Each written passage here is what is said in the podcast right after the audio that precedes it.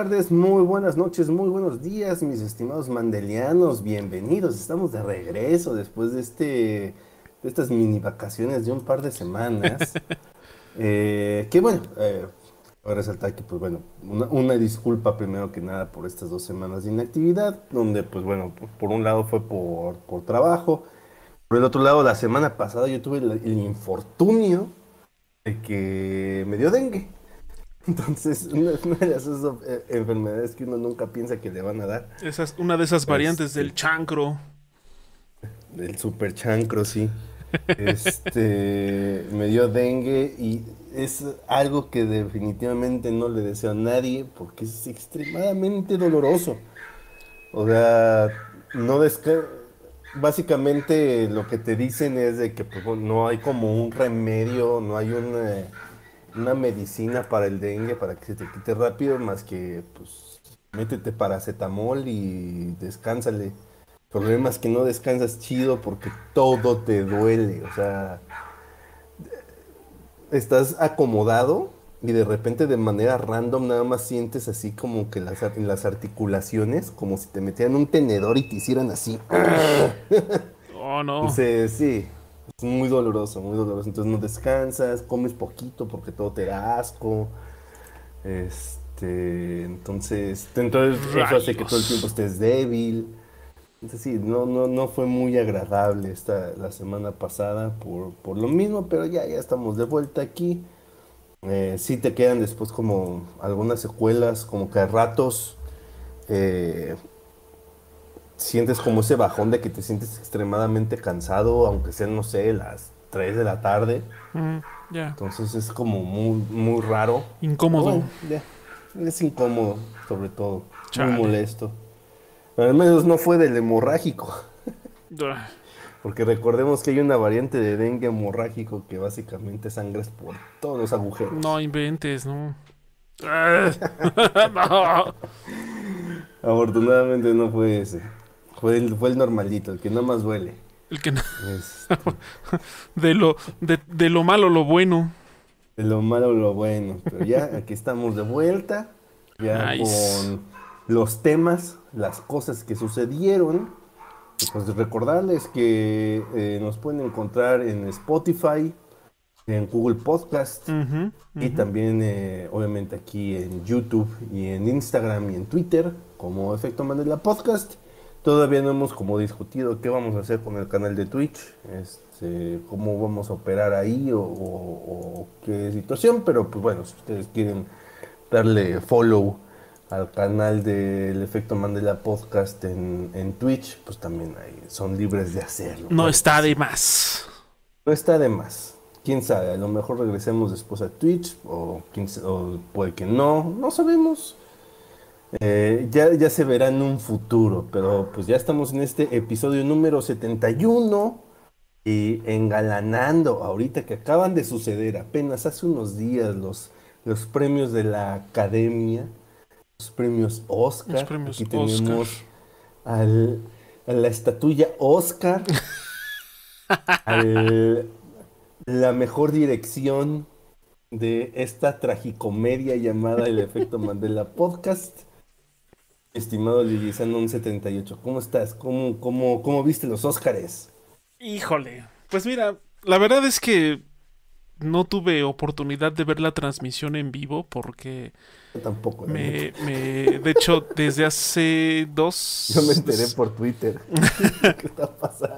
No, yo desde hace semana y media, dos semanas más o menos, me eh, un familiar me invitó a un evento que iba a ser que fue justo el domingo, empezó a las 5 de la tarde. Entonces, este, pues no, no me dio tiempo de no me dio tiempo de verlos, pero pues me enteré, obviamente por Twitter y demás y por Instagram, sobre todo Twitter e Instagram.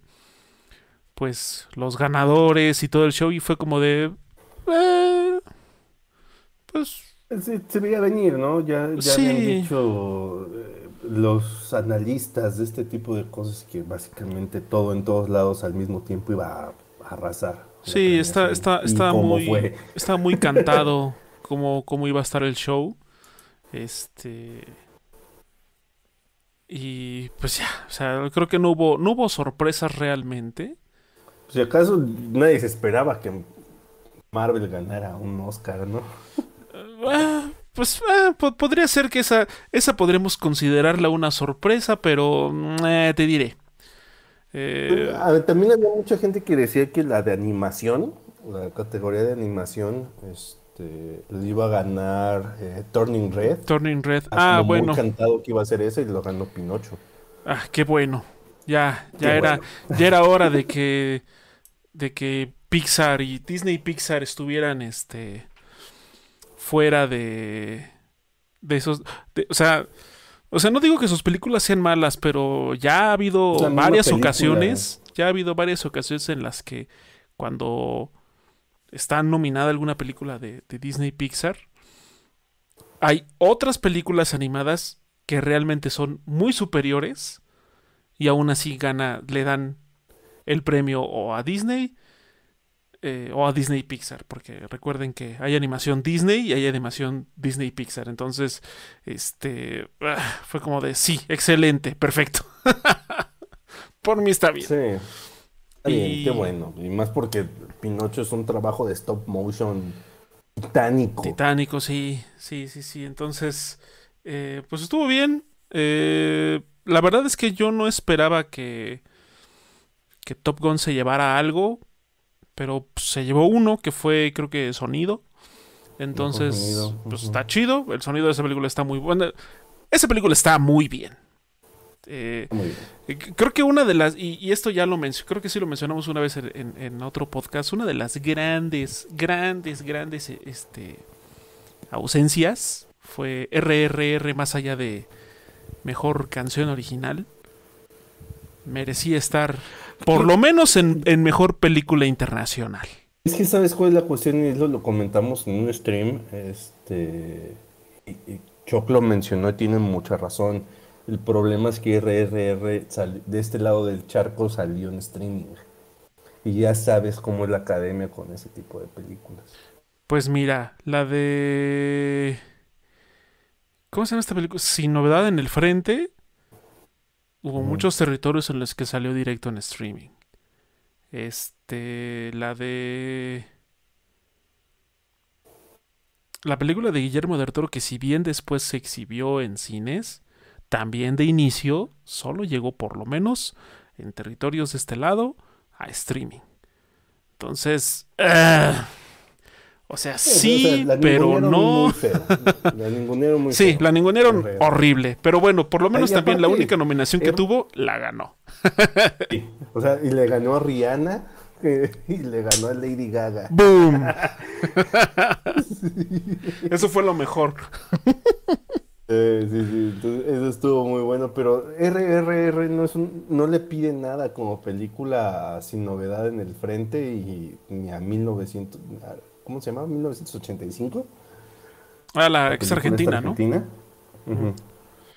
Entonces, no les pide nada de esas películas y, o sea, pero como es una película muy popular, yo creo que no quisieron meterla porque no, si la metemos esta película va Pues quién sabe, quién sabe qué, qué pasó ahí con la academia, pero bueno, al menos donde estuvo nominada ganó.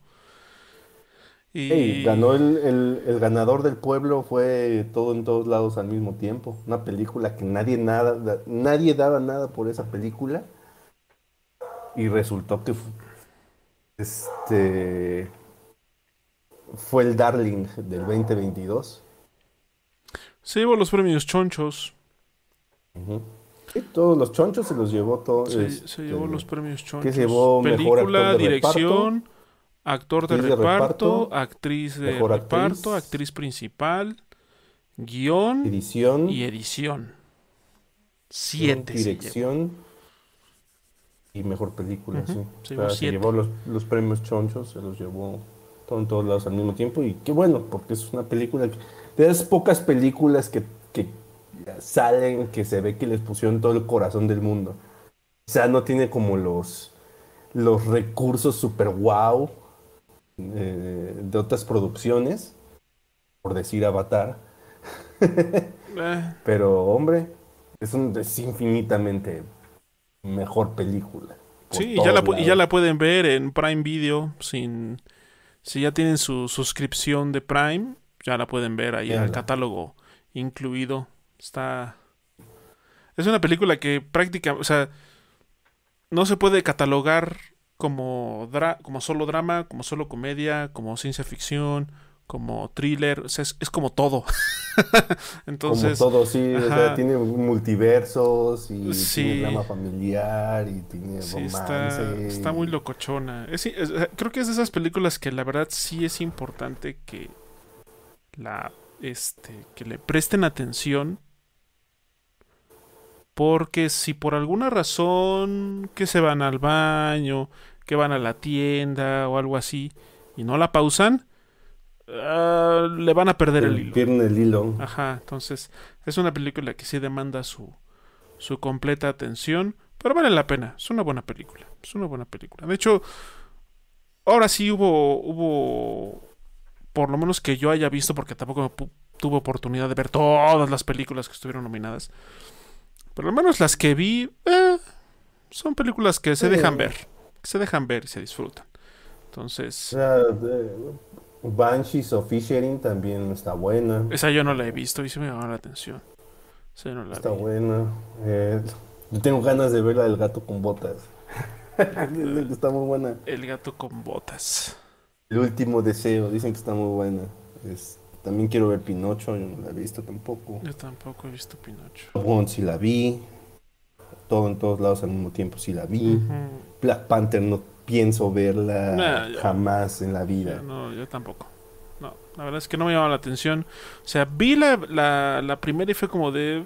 Ah, ok. Está, está ok. Tampoco es así como que wow, de las mejores del... No, ni de lejos. Pero, eh, pues está. Pero ya como ver, o sea, es que ya también Marvel ya me tiene hasta acá. Entonces, ya, sí. It's too much. Este... ya de Marvel, ya más bien de mi lado es cuando salga otra de Spider-Man y ya cuando por fin sepamos qué onda con los X-Men, ahí voy a ver qué onda, pero de ahí afuera...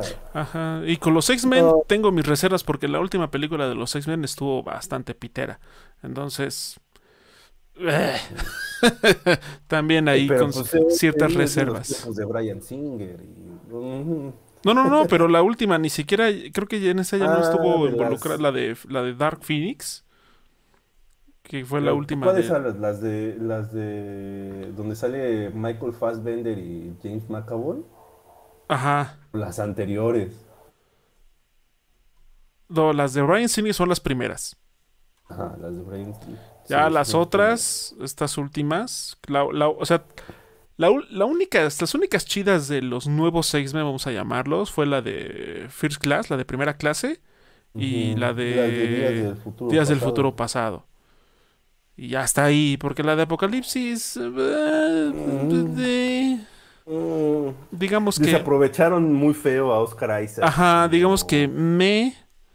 Pero ya, ya de ahí, en picada, brutal. Este.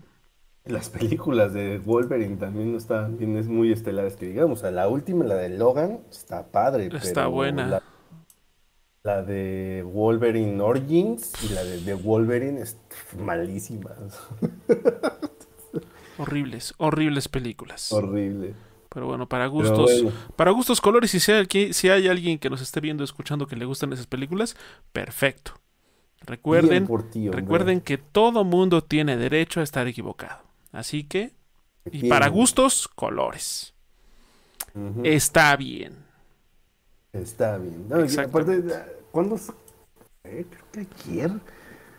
Al, en una de esas páginas de, de fans, justamente supieron una, una, sinopsis de lo que va a ser la película de Deadpool 3. cada, cada, este, cada párrafo era una nueva variante de Wolverine en otro universo y es como de, ay, ¿qué más va a salir de Wolverine? ¿Tu mamá? Mira, la verdad es que si no hubiera sido por, por, por lo atrapante y lo interesante, al menos que es, está la de todo en todas partes al mismo tiempo, que habla también de multiversos, a mí también esa cosa de los multiversos se me tiene hasta aquí. o sea, yo supongo que como es la, eh, la misma esencia del personaje de Deadpool. Si meten lo de los multiversos, desde un inicio se te van a dar cuenta de que no se van a tomar nada en serio. O sea, es los multiversos es como eh, vamos a brincar de aquí para allá sin consecuencias. Si lo, si lo usan como una herramienta. Nos vamos a burlar de eso. Exacto. O sea, si lo usan como algo de lo que se van a burlar. Ah, bueno. Ok. Pero si es algo a lo que piensan darle cierta profundidad, ay, olvídate, no. Y nos va a salir un bodrio como ah, sí, yo no. Doctor Strange y el multiverso de, la locura que... Esto de los multi... O sea, ya, con, ya con, con los multiversos, Marvel es un cagadero, porque ya no sabes cuál es el bueno, cuál es el chido, cuál es el canon, no todos son canon, no ninguno es canon. Lo peor del caso es de que los multiversos debutaron y básicamente Marvel se, acabó se encargó de matarlos en la misma fase. Ajá. De tan malo que estuvo. Sí, sí, sí. Entonces. No, hombre. La verdad es que no. No, gracias. No, gracias, no gracias. Exactamente. Eh, Pero bueno, pues. Hemos. Ya después de esta. Esta acotación bastante intensa sobre los Oscars que eh, estuvieron bien. Por lo menos por lo que ya después vi en recopilaciones y demás no estuvieron tan horribles como los del año pasado, pero todavía... No se habló de, las películas y de las premiaciones, sino de una pavosada. De que ah, se a golpear el presidente. O su sus discursillos, así como de, güey, como, como bien dijo este Rick Gervais en la última ceremonia de los, de los Globos de Oro, de que que les dice prácticamente, ustedes no viven en una burbuja, ustedes no están aquí para hacer discursos, nada más suban, agarren su premio, agradecen y lárguense. y sí, la, neta, es la verdad, o sea. Tal cual. Sí, o sea, por ejemplo, Jamie Lee Curtis, que sí es, es muy talentosa, es una gran actriz y se tiene bien merecido su Oscar. Se lo debían también. Pero viene de una familia de famosos. O sea, sí, claro, su, su papá es el señor este Tony Curtis y su mamá era, ¿cómo se llama? Ay, no me acuerdo, pero también es es famosa, es famosa. Sí, que de hecho, es como, como puede ser que se me haya olvidado su nombre, pero salió en la película de Psicosis. Entonces, o sea, tampoco es así que digas, ah, salió de la nada, pues no. Obviamente, no. Pero bueno, la tipa se rifa. The original Nepo Baby. Nepo, ah, exacto. Exactamente. Pero bueno. no te puede decir así como de que, ay, el esfuerzo y crean en sus sueños, porque, oh, señora. Por favor, sí, sí, sí, ya, de las gracias. Mejor hubiera dicho, gracias por este Oscar que ya me lo debían desde hace rato, con permiso. Con permiso. Ahí nos vemos. Sí, ya, ya, ya. Next. Pero bueno, hubo de todo. Hubo de todo. Hubo de todo. Pero afortunadamente para bien. Exacto, sí, no, no. O sea, pudo ser peor. Pudo ser peor. Pudo ser peor y ya ha sucedido, ya ha sido peor. Pero, eh, además recuerden, Así como todos los premios que se dan en diferentes partes del mundo. Y no estoy este. Eh, y estoy incluyendo también festivales como los de Cannes y como otros festivales que también son pues, de más catego. Con los que también tienen cierta credibilidad, pero en rasgos, en generales. Estos, estos premios son de popularidad. O sea, el BAFTA, el Oscar, el Saturno y el este, ¿cómo se llama? El este ay, cosa los Goya en España y ese tipo de cosas son premios que ah, más para hacer farándula. La misma, la misma industria papachándose. Exactamente, sí. O sea, está chido, están divertidos, está padre hacer las apuestas y ver cuál puede, cuáles, qué tantas películas puedes ver y cuáles no, Pero pues también no se los tomen tan en serio. Sí, o sea, porque Twitter se llenó de comentarios bien tontitos, sobre todo con el triunfo de Brendan Fraser como en, la película de Whale. Salió cada animalazo. Ah, es que... ¿Cómo? ¿Cómo que, que este señor que no es un obeso gana el Oscar por representar un obeso, hubieran, hubieran este, contratado a un actor obeso, fue como de, ah, no lo había pensado. o sea, esa, esa gente no esa gente no entiende el concepto de actuación. ¿Estás diciendo que Robert De Niro no fue un taxista en Taxi Driver? No fue boxeador en Toro Salvaje. No fueron, no fueron, no fue, no fue mafioso en Buenos Muchachos. Fue mafioso. O sea, no, no, no, no, no, de veras que también me, topé con cosas así, fue como de, no, esta gente de plano, no, no, no, no, no, no. Lamentable. Lamentable. Solo lo vamos a dejar así, lamentable, triste. Twitter. Hasta el Twitter. Ah. Pero bueno, eh, fuera de estas introducciones, mis estimados mandelianos, ya vámonos directo a las noticias de la semana, que no pasó mucho, pero pues aún así vamos a comentarlo. Venga.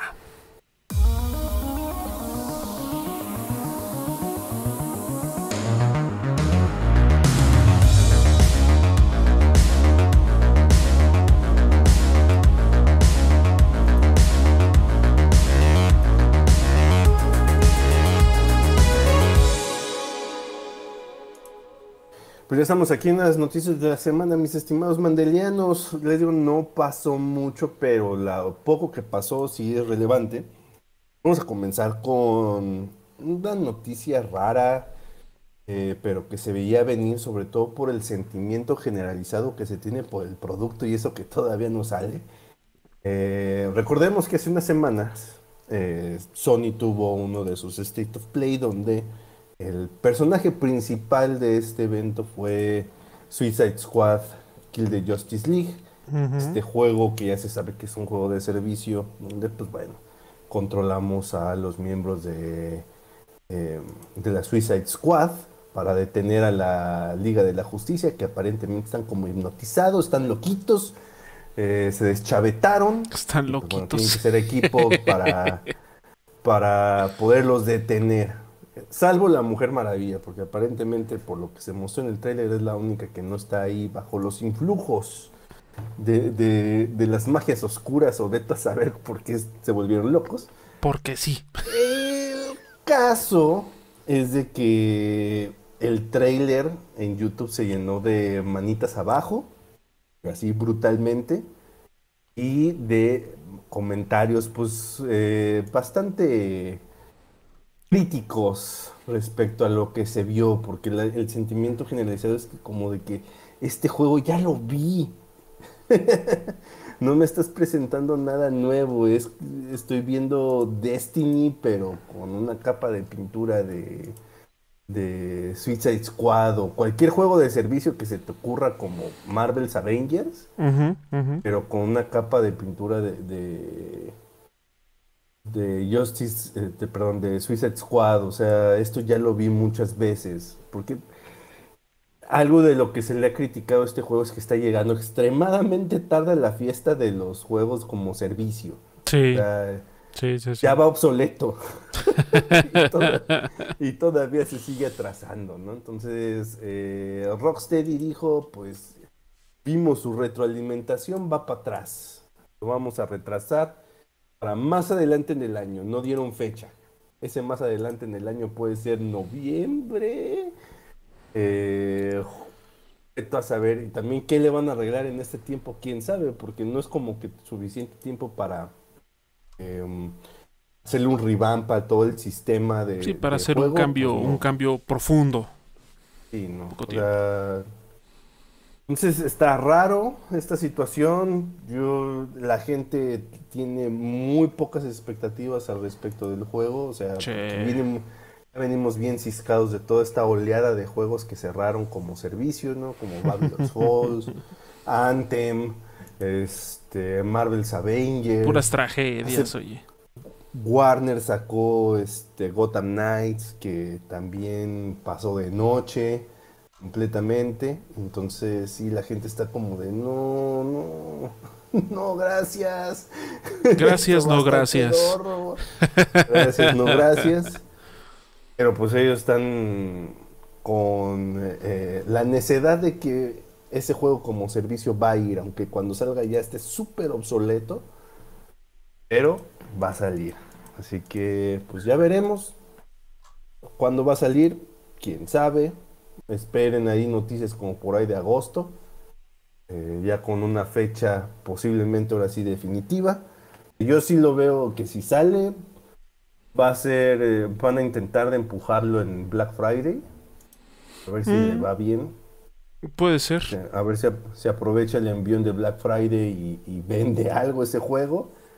Porque si no, híjole, una de esas va a ser un juego que va a estar así día uno en Game Pass y, y hasta en el PlayStation Plus para que pues, la gente lo juegue, ¿no? Porque si no, el juego va a tanquear pero brutalmente. Sí.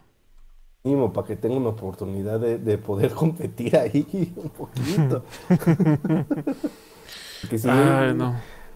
Lamentablemente yo no, yo, no, yo no he visto, ni leído, ni escuchado una sola persona que esté como entusiasmada genuinamente por ese juego. Más bien es como de mucha preocupación de que hasta los menús, cuando te los muestran, están hasta confusos porque ves un montón de submenús y monedas eh, premium y monedas in-game y moneda premium premium. No, no.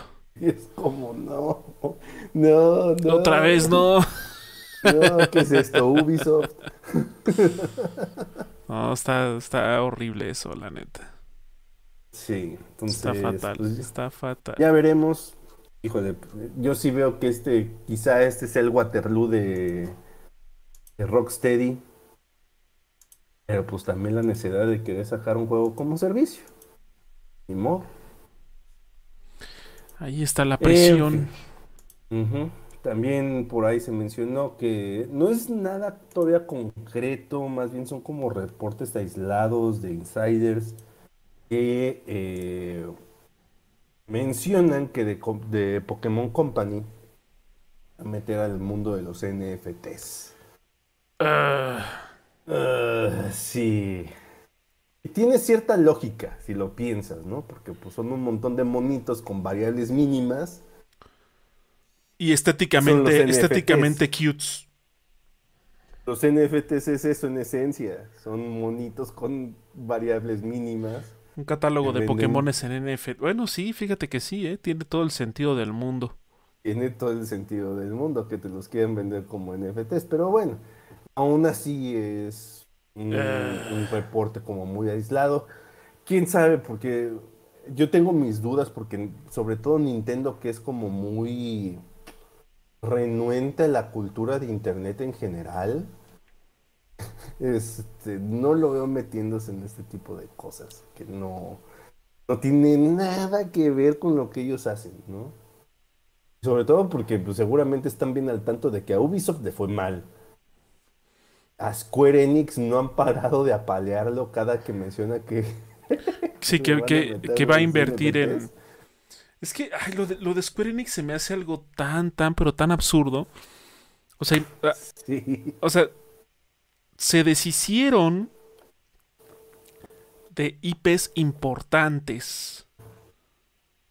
Como fue Estudios. de, ajá, de estudios y de IPs importantes para con pues no sé si con una parte de eso, con eso, con este el show, impulsar esta idea de los desarrollos de NFTs en sus juegos o de juegos basados en NFTs y blockchain y todas esas cosas. Digo, ¿qué, qué manera tan ridícula de deshacerse de estudios y de IPs para impulsar esas tonterías. La neta. No, y aparte el negocio le salió terrible porque vendieron por una ganga a Embracer, eh, vendieron a Crystal Dynamics, Crystal a Eidos Dynamics, Montreal Eidos y a Montreal y a Square Square Montreal. Montreal. Luego Embracer le vendieron una supermillonada a Amazon. este, la franquicia de, de Tomb Raider, Aplicó, o sea, aplicó, aplicó la de intermediario de Tianguis. Que te lo compra barato básicamente. y lo Lo vende revienta, caro. pero. Y no, como llegó de inspector de billeteras, pero recio. A ver, Que aquí compran de todo. Aquí A compran de todo, pues yo les vengo a vender esto. Es que sí, o sea, es que mira, ponte a pensar. Obviamente le sacaba, le sacaba más lana si se los vendía a Amazon que si iba con los, con los pepenadores de THQ Nordic. Entonces. Pero es que, o sea, sí, se me hace que es más por la onda de que Embracer, lo mismo de que tiene sus tentáculos metidos en un montón de lados, es muy complicado tener eh, injerencia en todo. Entonces, pues, mejor véndeselo a alguien que eh, sí le vaya a meter ganas a este relajo, véndeselo caro. Ha de ser como Tencent, que... Como Tencent. O sea, no tiene como estudios propios, o creo que sí, pero un par o algo así. Pero es más como de mm. controlar a través de inversiones y de... Es un sugar daddy. Ajá. Es como más de, bueno, ahí te va lana, te pongo ciertas condiciones, pero ya, hazte, hazte hazme ganar dinero. Sí, sí, sí, definitivamente. Y, y, ahorita pues estas adquisiciones de, Embracer pues todavía van a tardar un rato en, generar algo, ¿no? Sí. Eh, Tomb Raider va para largo, o sea, si bien ya llevan como dos años trabajando en el nuevo Tomb Raider, o sea, no es tan reciente, llevan ahí algo adelantado, pero de aquí a que salga va a tardar un rato. Exacto, sí, yo creo que este, o sea, esperen, o sea, si acaso algún anuncio por ahí, estaríamos lo, lo estaremos recibiendo como a finales del próximo año, algo sobre Tomb Raider, si acaso. O hasta el pues, supuestamente Crystal Dynamics sigue trabajando con este, ay, con los que están haciendo Perfect Dark. No me acuerdo ni quiénes son. Que Rare no es. No, no, no, no, no. ¿Cómo se hace pinche estudio? No me acuerdo. Es alguno de los miles de estudios de Microsoft. Esos. Son esos. Esos. Entonces, este. ¿No era Playground? No. No, no, sé. a ver, espérame. Es este. Uh... ay, güey. Creative Assembly. no, no. que por cierto, ojalá Creative Assembly debería regresar con una secuela de Alien Isolation. Les quedó chingón. Pero, eh, eh. El caso es de que Crystal Dynamics ahí sigue a paso de tortuga, apoyando a, este estudio misterioso que está con Perfect Dark. No acuerdo cuáles, quiénes son. Ah, The Initiative, ¿no? The Initiative. Mm. The Initiative. Ah, pues acá. Este. No, pues sí. No, pues sí. Eh, también por ahí se mencionó por parte de, de, de a ver si ya por fin reviven Legacy of Kane. Eh, es una de esas franquicias que han estado pide, pide, pide y pide y nomás no. Nomás no, porque no se dejan. Legacy of Kane es una franquicia que lleva muchos años, muchos años, pero llegó inclusive al un juego como servicio este, a, la, generación del PlayStation 3, un, juego que se llamó Nosgoth. Estaba como ambientado en el, mundo de Legacy of Kane, pero mm. fracasó terriblemente ese juego, ¿no?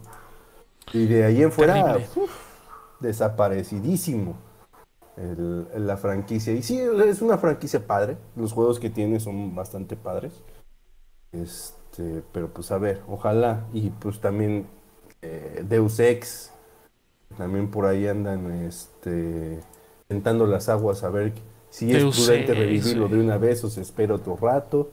Deus Ex, están buenos esos juegos. Ese reboot con Human Revolution, uff, está muy bueno. Están buenos. Están buenos.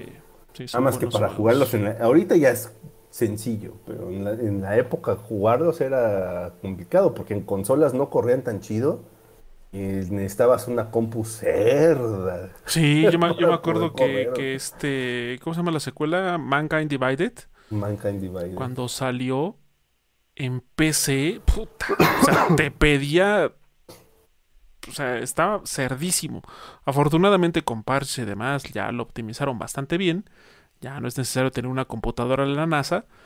Pero, este, pero sí, sí, sí tenían esa famita de, de, por lo menos en PC, a ser bastante pesadillos y demandantes, sí.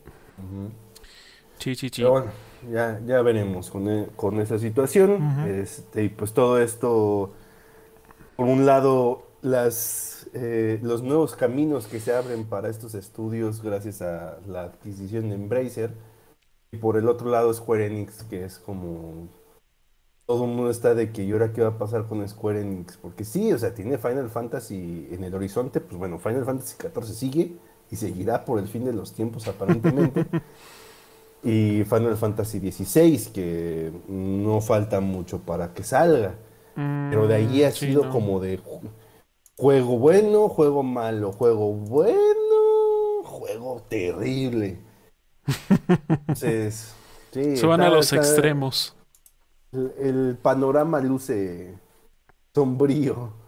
sí, desafortunadamente sí. Al Square. En fin. Y pues ahorita cambiaron precisamente de presidente en Square Enix. El señor este que se le ha pasado empujando los NFTs ya se va. Mm. Pero el, su sucesor no ha dicho si va a seguir con lo mismo o no. Eh, no ha mencionado como que nada al respecto, entonces no se hagan muchas ilusiones. Lo mm. bueno sería que ya deshicieran ese, esa horrible cosa, pero... Mm, mm, complicado, complicado. Ya veremos. Y por el otro lado, las últimas dos noticias que sucedieron esta semana es que Capcom eh, en el otro extremo completamente de Square Enix, con una compañía que está haciendo las cosas chidas como Capcom, tiene comiendo fino y en una semana sacó dos demos.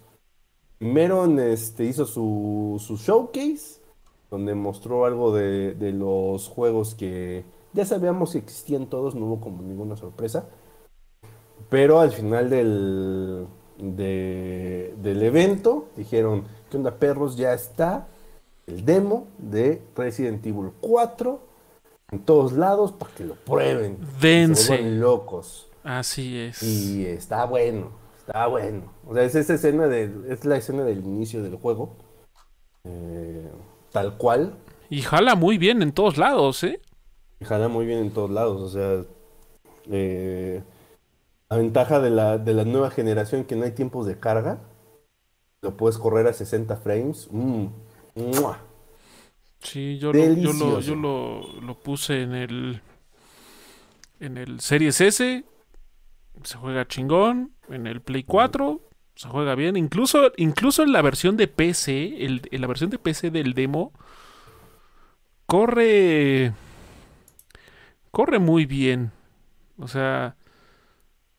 Es que ese motor por lo menos en, o sea, se ve muy bien en todos lados, pero en PC en particular, eh, su optimización me sorprende. Sí, sí, sí. Es muy bueno. Y pues ya calentando los motores, porque viene ya la próxima semana. Bueno, si ustedes están viendo esto en su repetición ya en unos cuantos días, el 24 de, de marzo sale el juego. Y eh, por el otro lado, el día de hoy estrenó eh, el beta abierto de Exoprimal. Este juego que es como eh, asimétrico, de, cooperativo asimétrico, donde te puedes juntar con tus compas o con randoms de internet a hacer varios como objetivos. Y el chiste es este, que tiene estos trajes súper, súper estrafalarios y a hacer picadillo de, dinosaurios.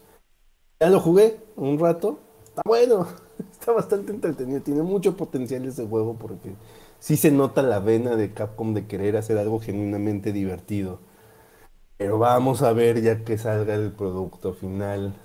Ya que esté afuera, a ver qué show. Este, a ver qué, a ver qué show.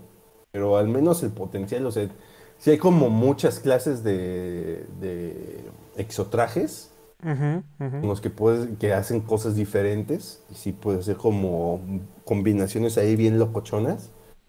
Pero pues bueno, vamos a ver qué tanto se sostiene la, la, la experiencia, ¿no? A final de cuentas. Sí. Porque pues casi todo es así como... la- las misiones que me tocaron fue de B punto B, del punto A al punto B, de escaramuza con dinosaurios.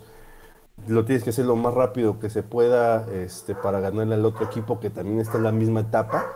Mm. Y después hubo otro de, como de escolta a, a una batería. Entonces hay que hacer que avance, te pones cerca de la, de la batería y empieza a avanzar. ¿no? Pero pues también te salen hordas de, de dinosaurios. Y por ahí hubo otra que era como un eh, duelo a muerte con el otro equipo mientras había dinosaurios. Duelo a muerte con cuchillos. Estuvo, estuvo interesante. De hecho, podrías decir que hubo también como una batalla con jefe. Que también estuvo padre porque eh, de repente nada más te sale el pinche tiranosaurio.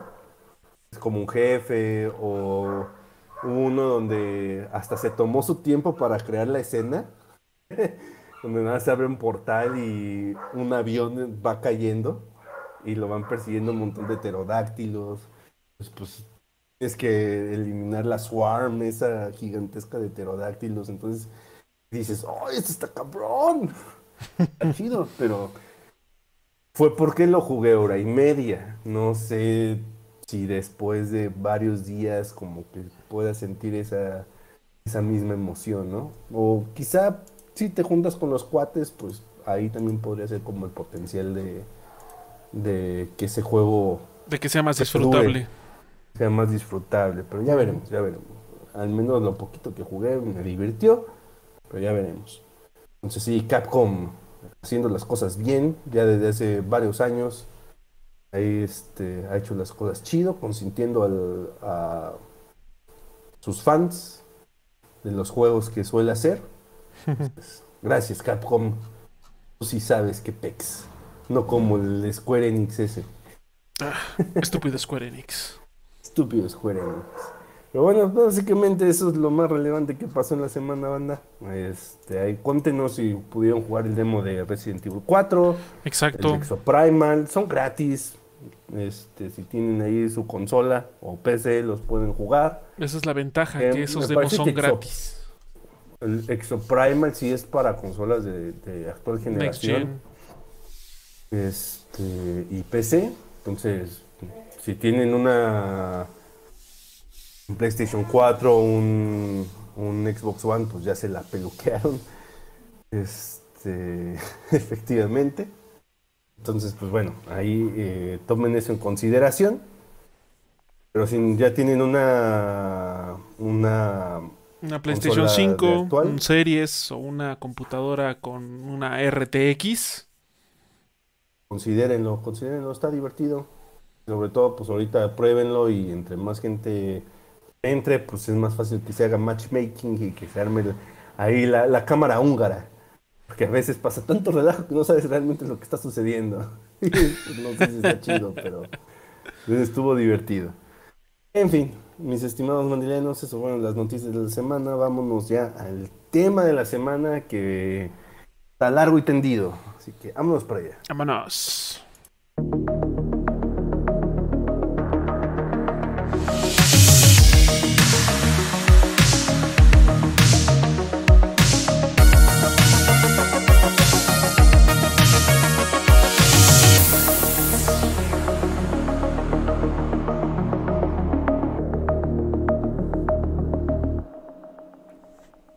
Bienvenidos a el tema de la semana, mis estimados mandelianos.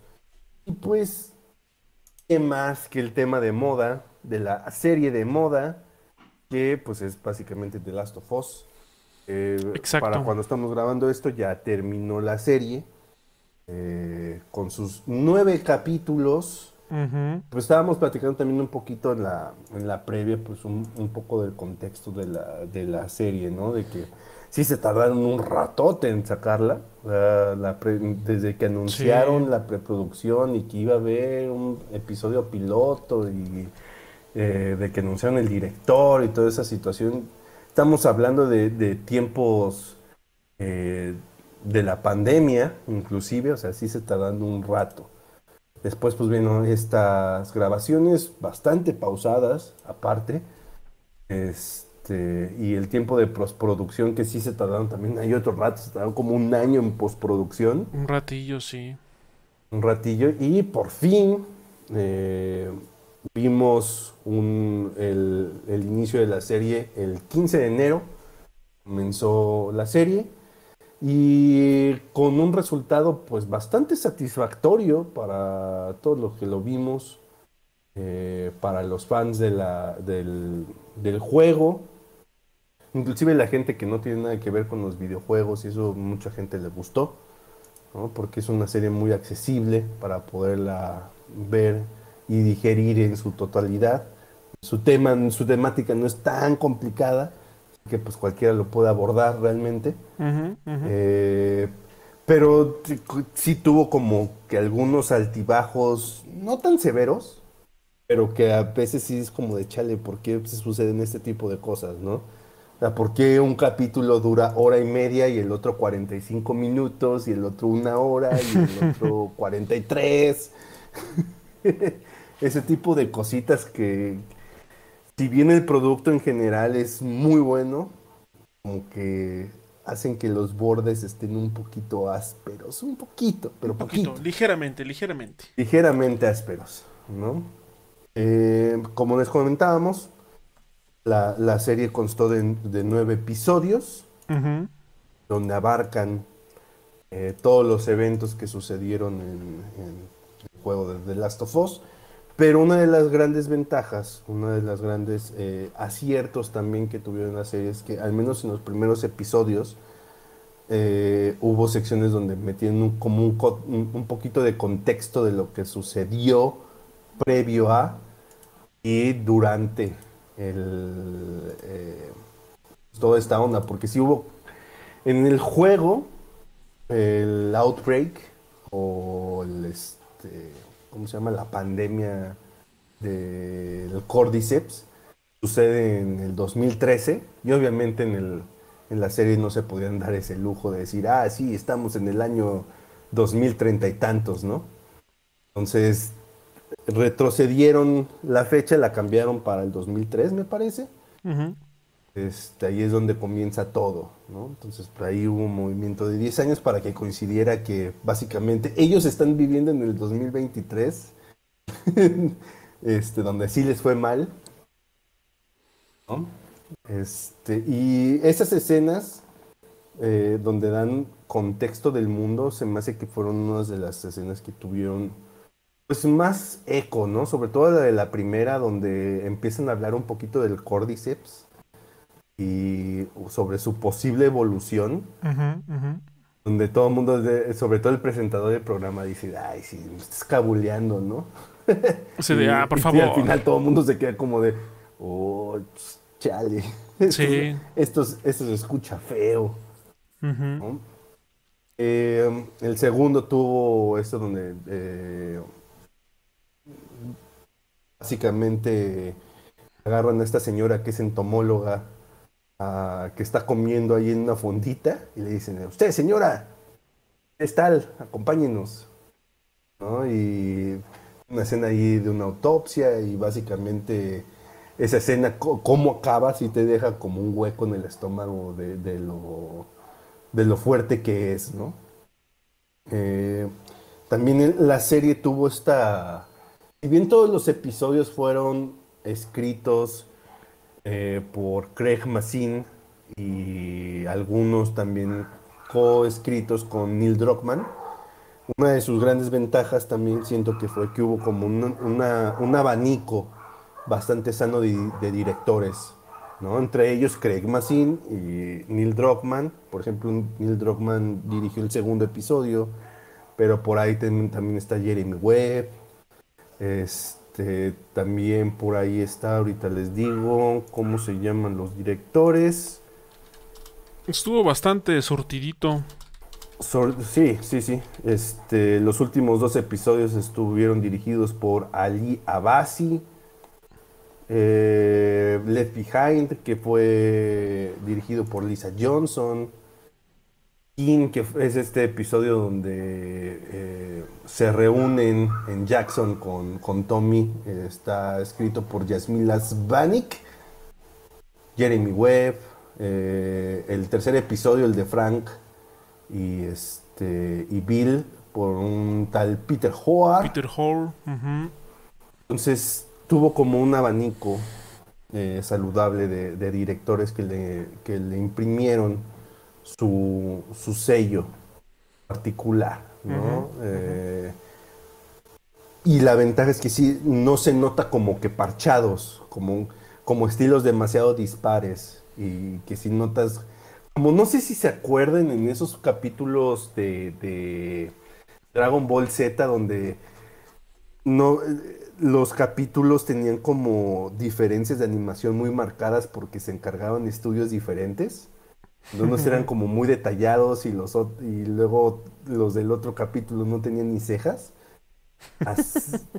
afortunadamente no sucedió así, ¿no? O sea, sí se nota una cohesión eh, con todo y los distintos estilos de, dirección. El producto, a final de cuentas, estuvo muy bien encaminado hacia, hacia un mismo fin, ¿no? Eh, no estuvo libre de controversia sobre todo desde el episodio 3, ese mítico episodio de Billy Frank.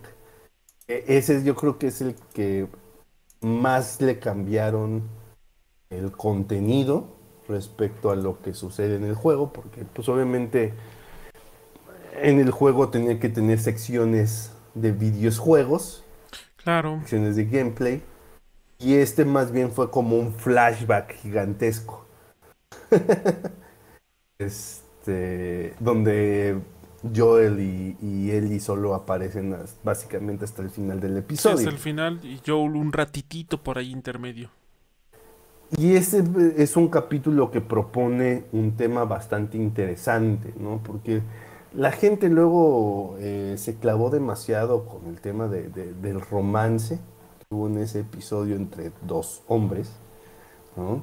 Eh, pero yo siento que eso es lo menos importante de ese episodio, ¿no? Sino lo que propone al final del derecho de las personas a elegir un final digno.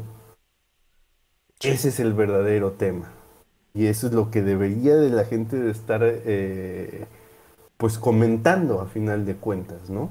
Exacto. Porque recordemos que Frank eh, pues ya está muy aquejado por una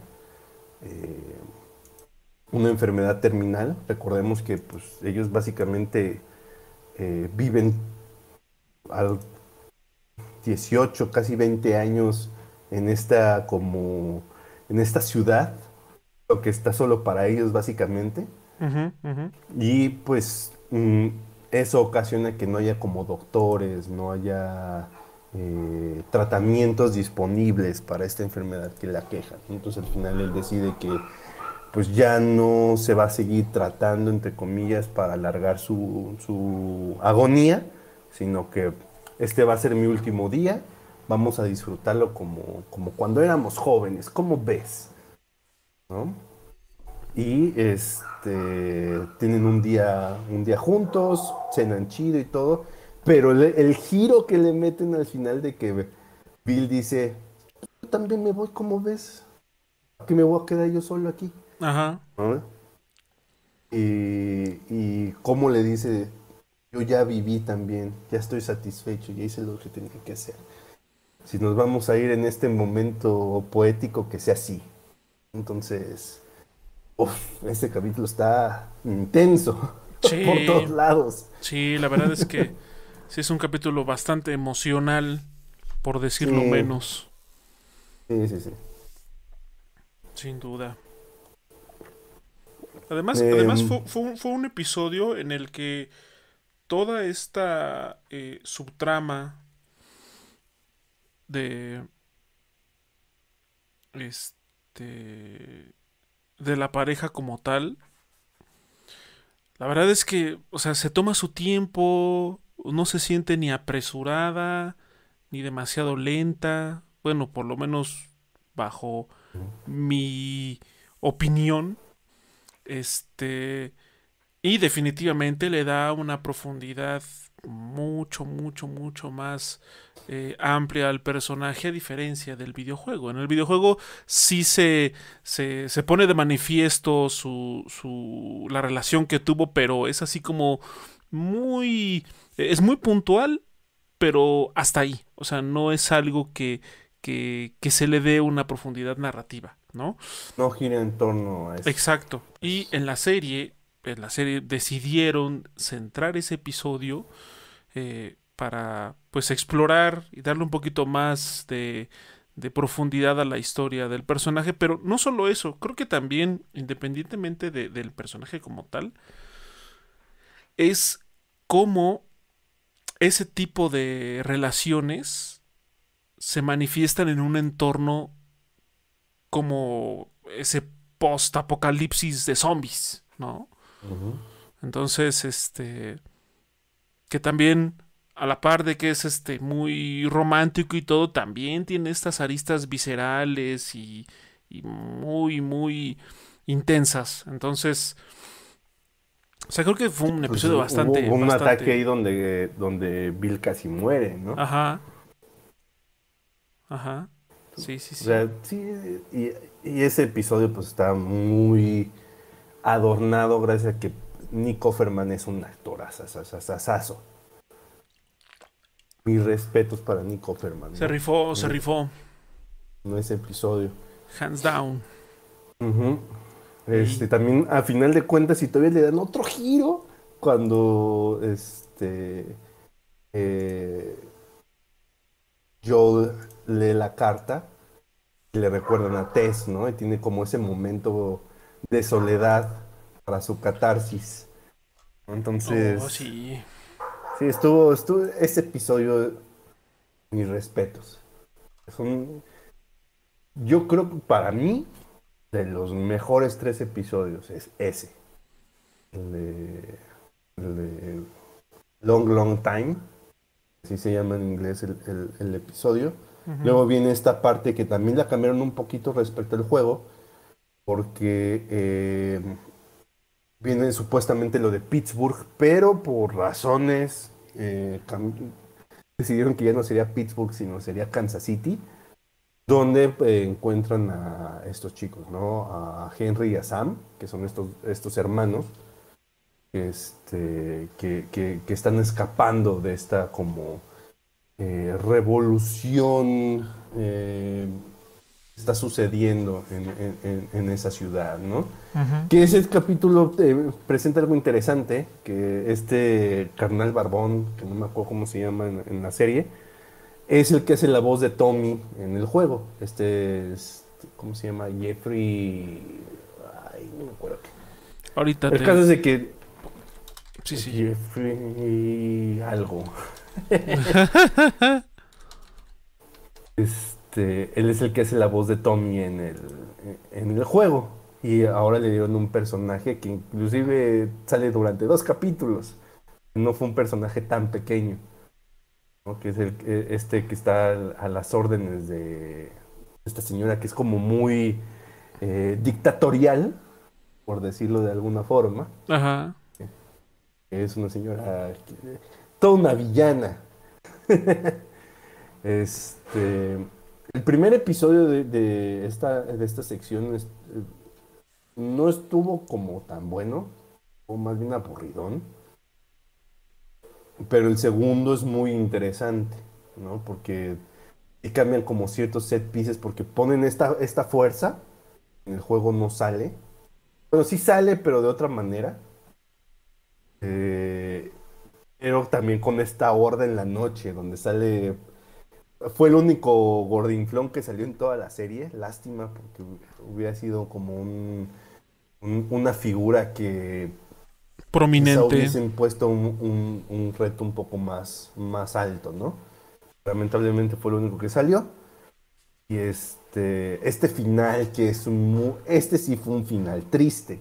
El otro fue como un final que se presta para muchas interpretaciones. Yo lo considero inclusive un final feliz, porque al final de cuentas estas dos personas que se querían se fueron como, como ellos decidieron. Eso es un final feliz. En este caso el final es muy triste, como... Sí. y, y aparte porque le metieron esta pequeña arista que hace mucha diferencia de que Sam es un niño sordomudo. Este, y que se básicamente se comunica con los demás con este como pizarrita mágica. Eh, este, Sí, sí, y- sí. Y, y esa relación que va entablando con él y donde se vuelven amigos. Y al final esta onda de, de cuando se transforma, ¿no? Y, le deja su pizarrita con el, con el I'm sorry. Entonces, ese sí, ese sí te mueve. Sí, ese, ese final del quinto episodio. Uf. Estuvo, estuvo pesado. Sí. Y, el y le hizo mucha justicia al, Al juego. final del juego. Sí. ¿no? Porque aparte le metieron ese, ese pequeño extra. Lo del I'm sorry que no sucede en el juego, porque en el, el juego es, eh, digamos que, que Henry se pasa él solito a mejor vida. no, no, no nos vaya a censurar aquel YouTube. Se desvive. Este, se desvive. Se autodesvive. Se autodesvive. Este, y ahí paro en es- escena en negro, lo que sigue, ¿no? Eh, aquí todavía tuvieron esa, esa pequeñita escena extra que, que le mete todavía más, más sentimiento al, al asunto. Ah, sí. Uf, brother. Y luego el que le sigue, también hubo una escena que es este episodio donde por fin se reúne Joel y Tommy. Una escena cuando por fin se ven. Es muy emotiva porque se, se, a final de cuentas son hermanos, ¿no? Ujú. verlos abrazarse, y qué- qué bueno que estás bien y todo eso, es, es muy padre. Y hay una escena, eh, ya casi al final del- de ese episodio, donde empieza a comentar Joel a, a Tommy, eh, pues todo el, el trasfondo, ¿no? ¿Por qué está llevando a él y hacia donde la tiene que llevar? Y puedes ver a Joel romperse, ¿no? De que se siente viejo, siente que no va a poder este, cómo esta misión está siendo muy pesada. Muy para pesada él. para él. Ujú. Sí lo puedes ver romperse así, Sí. de, de la impotencia. Que le, le- se- se- o sea, le pesa. Ya, Le le, pesa. pesa. le pesa el- todo, todo, toda la situación y además por todo lo que ha pasado. Es como una carga cada vez más intensa. Y corona este episodio, esa discusión que tiene con Ellie, ¿no? Donde Ellie siente que Joel se quiere deshacer de ella porque es una carga. Eh, y Joel no se decide a, de ser sincero con él mismo, primero que nada, ¿no? De que pues, él no ve como, ya no ve como una carga a Ellie, sino alguien a quien proteger, a una figura este, de una hija a quien proteger. Ujú, ¿no? Y viene esta discusión donde dice, yo no soy tu hija, yo no soy Sara, y sí, en efecto, no lo eres. Ajá, dice, yo sé que no eres mi hija y que yo no soy tu padre.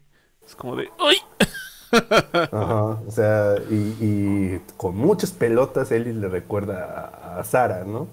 Sí. Es un tema muy escabroso para... Qué intenso para Joel. eso. Entonces, Sí. y esa parte donde le dice él que pues todo el mundo a su alrededor se ha muerto o la han abandonado excepto Joel.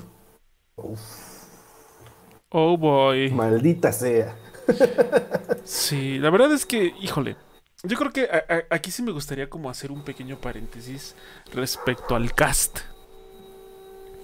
Eh, cuando, cuando se anunció la serie, cuando se andaba ya comentando que sí, que definitivamente era un hecho y demás, pues hubo un montón de, ¿cómo se llama? De rumores y de posibles este, protagonistas o actores que iban a, dar- a darle vida a los personajes, ¿no? De hecho, yo me acuerdo muy bien que sonó muy fuerte este. Ay, no me acuerdo de su nombre, pero el que, el que salía de, de Jamie en Game of Thrones. Este. Como. Como. Como Joel. Ah, que tiene. Ajá. Que de hecho también salió. en... ahorita te digo cómo se llama. Se llama. Ah, aquí dejamos a buscar la Wiki Wiki. tiene un apellido raro. Sí. Eh, Nicolás Coster Waldó. Ese tipo. Eh, que lo veían como Joel y luego por allá otra muchachita, no me acuerdo quién, como él y fue como de, ah, puede ser, que no sé qué. bueno, el chiste es que ya. Hasta Josh Brolin estuvo considerado. Considerado, sí. Este Y de pronto dicen, ¿saben qué? Ya está, ya tenemos a, a nuestra Ellie y a nuestro Joel y son Pedro Pascal y Bella Ramsey. Con Pedro, con Pedro Pascal no hubo mucho revuelo. Fue como de, ok, está bien. Fue como de chido. El tipo es carismático, se rifa, va. Donde sí hubo muchísima, muchísima, hasta la fecha. Eh, muchísima controversia fue con... menos hasta la fecha, pero... pero todavía sigue. Sí, se ha ido, se ha ido disminuyendo afortunadamente. Pero, pero sí hubo mucha, este... Mucha... Hizo mucho ruido que, que Bella Ramsey fuera a interpretar a, a él. Y muchos decían que por el parecido físico, que por la edad, ya saben, bla, bla, bla, bla, bla. Pero, a lo largo de todo, desde, que, desde que ella sale por primera vez, desde que su personaje se presenta hasta el final, que de hecho la serie termina justo con ella en primer plano, tal y como pasa en el juego, la neta es que sí cayó muchas bocas. de todos los que... Los, primeros dos episodios, eh, como Ellie no tiene tanto protagonismo, más bien todo gira alrededor de, Joel y Tess, no alcanza como a, brillar. Pero conforme empieza a tener estos momentos, eh, híjole, sí, también el tercer episodio, pues a final de cuentas todo gira alrededor de, Billy Frank.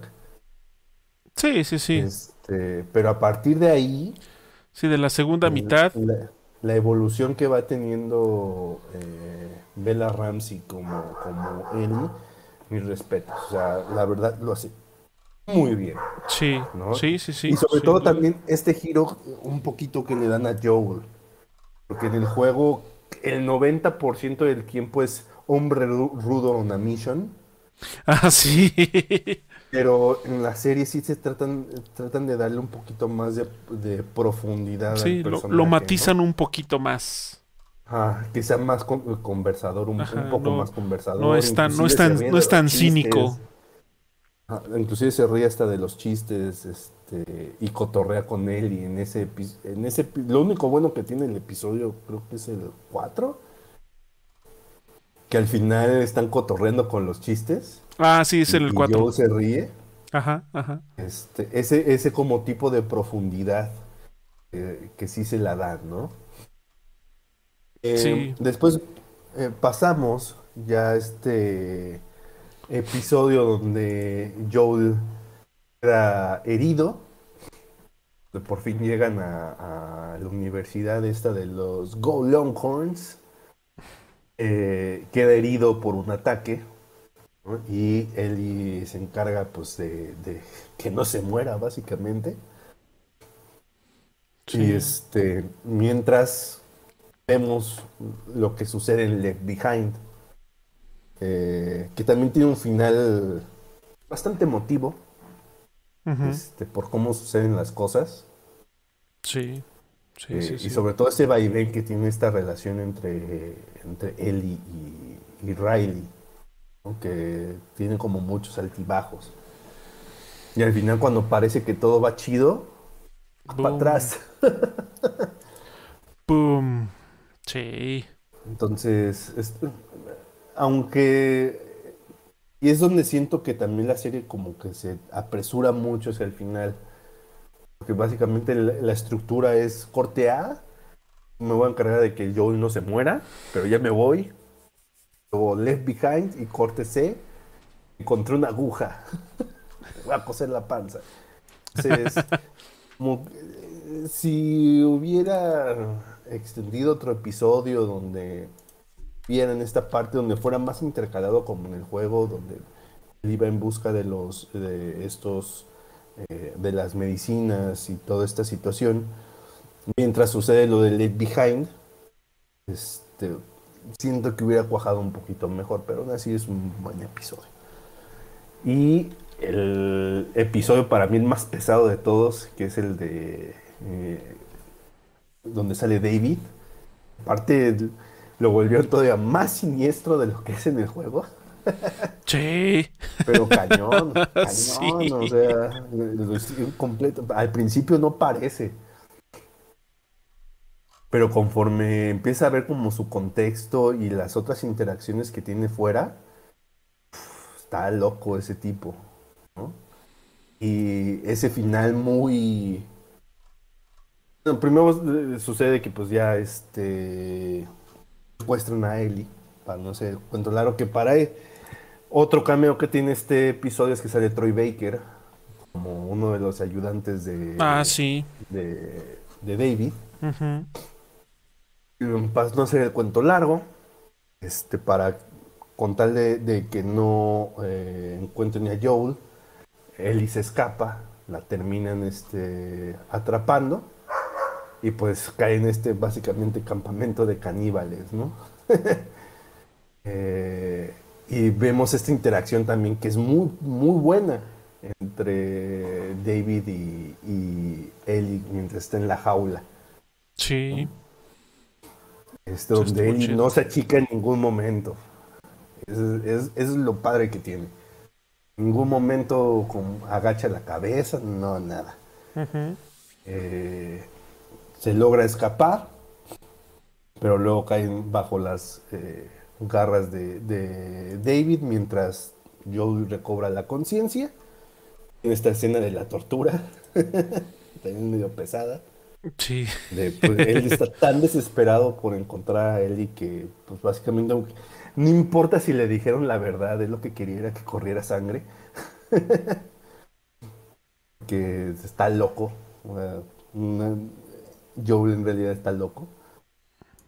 Llega, ¿no? Cuando eh, ya hubo este clímax, donde él en un momento de, desesperación, pues básicamente hace carnitas a este... Hace puré. Sí. Y esta escena es muy fuerte, ¿no? Y sobre todo cuando llega eh, Joel y la abraza, ¿no?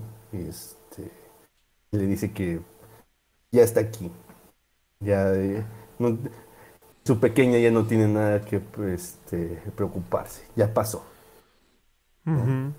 Siendo un poco remembranza lo que sucede en el primer episodio, ¿no? cuando le dice. Porque ese, eh, el baby girl era algo que le decía Joe Lazar. Es algo que no repitió en 20 años. no se lo dijo a nadie. Solo a y en ese momento. es un momento muy poderoso que está muy bien hecho. Sobre todo en este momento de vulnerabilidad de Ellie. Sí, es un episodio emotivo. Emotivo. Sí, sin duda. Y es cuando por fin Joel se abre ya adiós a sus barreras y ya es como una figura paternal para, él. Sí, exacto. Y eso ya desemboca en el último capítulo. Este también siento que el último capítulo está un poquito apresurado. Aún así se dieron el lujo de mantener como las escenas claves, ¿no? Las escenas que hacen que el, final de The Last of Us es lo que es. Sobre todo esta conversación, eh, que de hecho no sucede tal cual en el juego, pero siento que lo hicieron con un, mejor, con un poquito de mejor clase en la serie, donde tienen este momento de sinceridad entre él y, Joel y, y, y, Ellie le dice que pues a final de cuentas el tiempo eh, lo cura todo. Y Joe le dice, es que no fue el tiempo lo que, lo que me curó. Y puedes ver la cara de, de, de Ellie, ¿no? De que no puede con la emoción. completamente conmovida por lo que le dice este Joel. Sí, sí, sí. Escena siguiente, los secuestran. Los agarran. los agarran. eh, y terminan en el, en el hospital de, de las De luciérnagas. las luciérnagas. Pero ujú. tantito previo a esto, eh, la famosa escena de las, de las jirafas. Las jirafas. Que fue con una jirafa real. Ajá, una jirafa real. Eh, Y esta conversación que tienen también donde Joe le dice, mira, nadie te está obligando, si no quieres hacerlo, pues, nos vamos de retache, ¿no?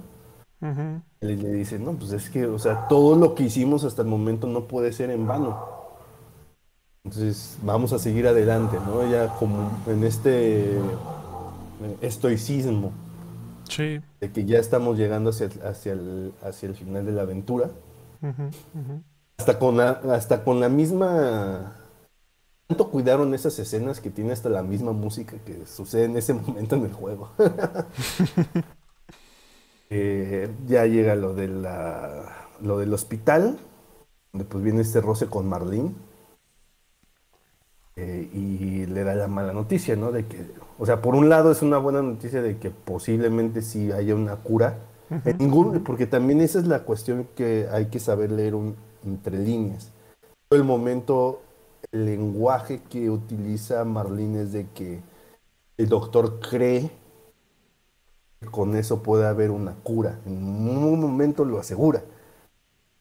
Ella dice cree. Entonces, este, pero el sacrificio es de que como el cordyceps crece en el cerebro, al momento de extraerlo, pues obviamente va a matar a él. Exacto. Eh, al final de cuentas, sale este momento donde Joel se vuelve John Wick y se echa como a 20 güeyes. Se convierte en John Wick. Sí, se No, sí, sí, sí. Hasta la gente. Y es particularmente pesado porque ves escenas donde gente donde se rinde y dice, no, ¿sabes qué? Ya, ya, y muere, y aún así los mata. y aún así dicen, ah, sáquese. hombre. Eh, pues ya, llega con. Eh, a donde está el, el doctor, no vamos a revelar quién es. Ya lo descubrirán después ustedes. Sí, no sean como IGN, por favor. O sea, como IGN, este m- mata al doctor y obliga a las, a las enfermeras a pues a desenchufar a Ellie, ¿no? Que de hecho una de las enfermeras es este Laura Bailey. Laura Bailey, sí. Ah, bueno, también en el principio del, episodio sale Ashley Johnson como la mamá de Ellie. Que siento que fue la- una, una, buena manera de integrar a Ashley Johnson, Johnson en la en la serie.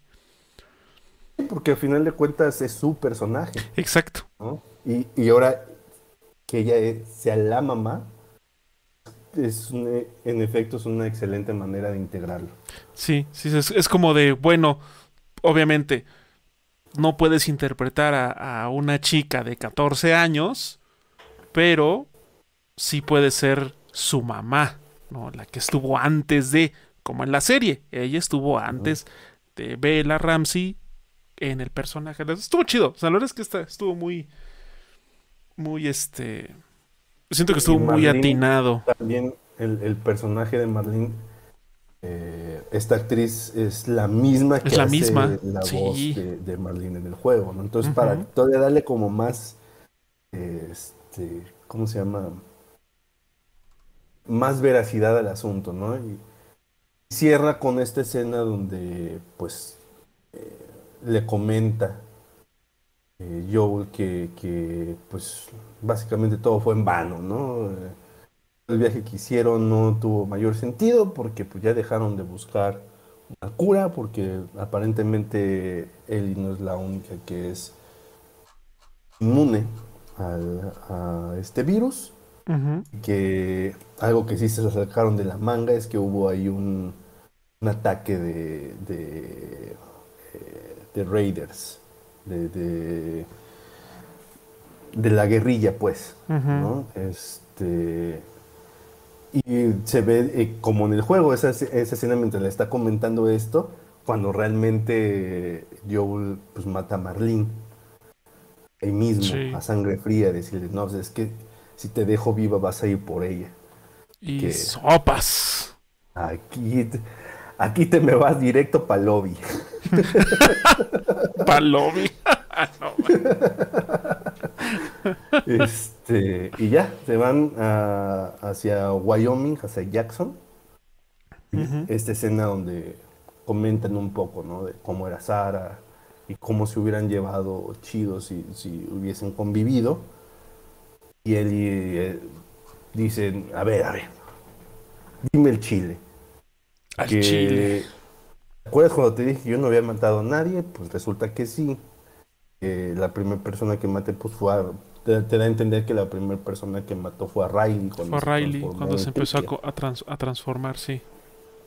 Entonces dice, por eso para mí esto, esto no puede ser en vano, así es que prométeme que este, y, luego vino Tess, luego Sammy Henry, este, todo lo que sucedió, y por eso esto no puede ser en vano. Entonces dime, ¿me dijiste la neta? Eh, júramelo, ¿no? Y, y, Joe le dice, sí, te, lo juro, ¿no? Y, y, él dice, queda como entre, no sé si creerle, pero le voy a decir que ok. Y ahí se acaba la serie. ¡Pum! Híjole. Gran, gran, gran serie.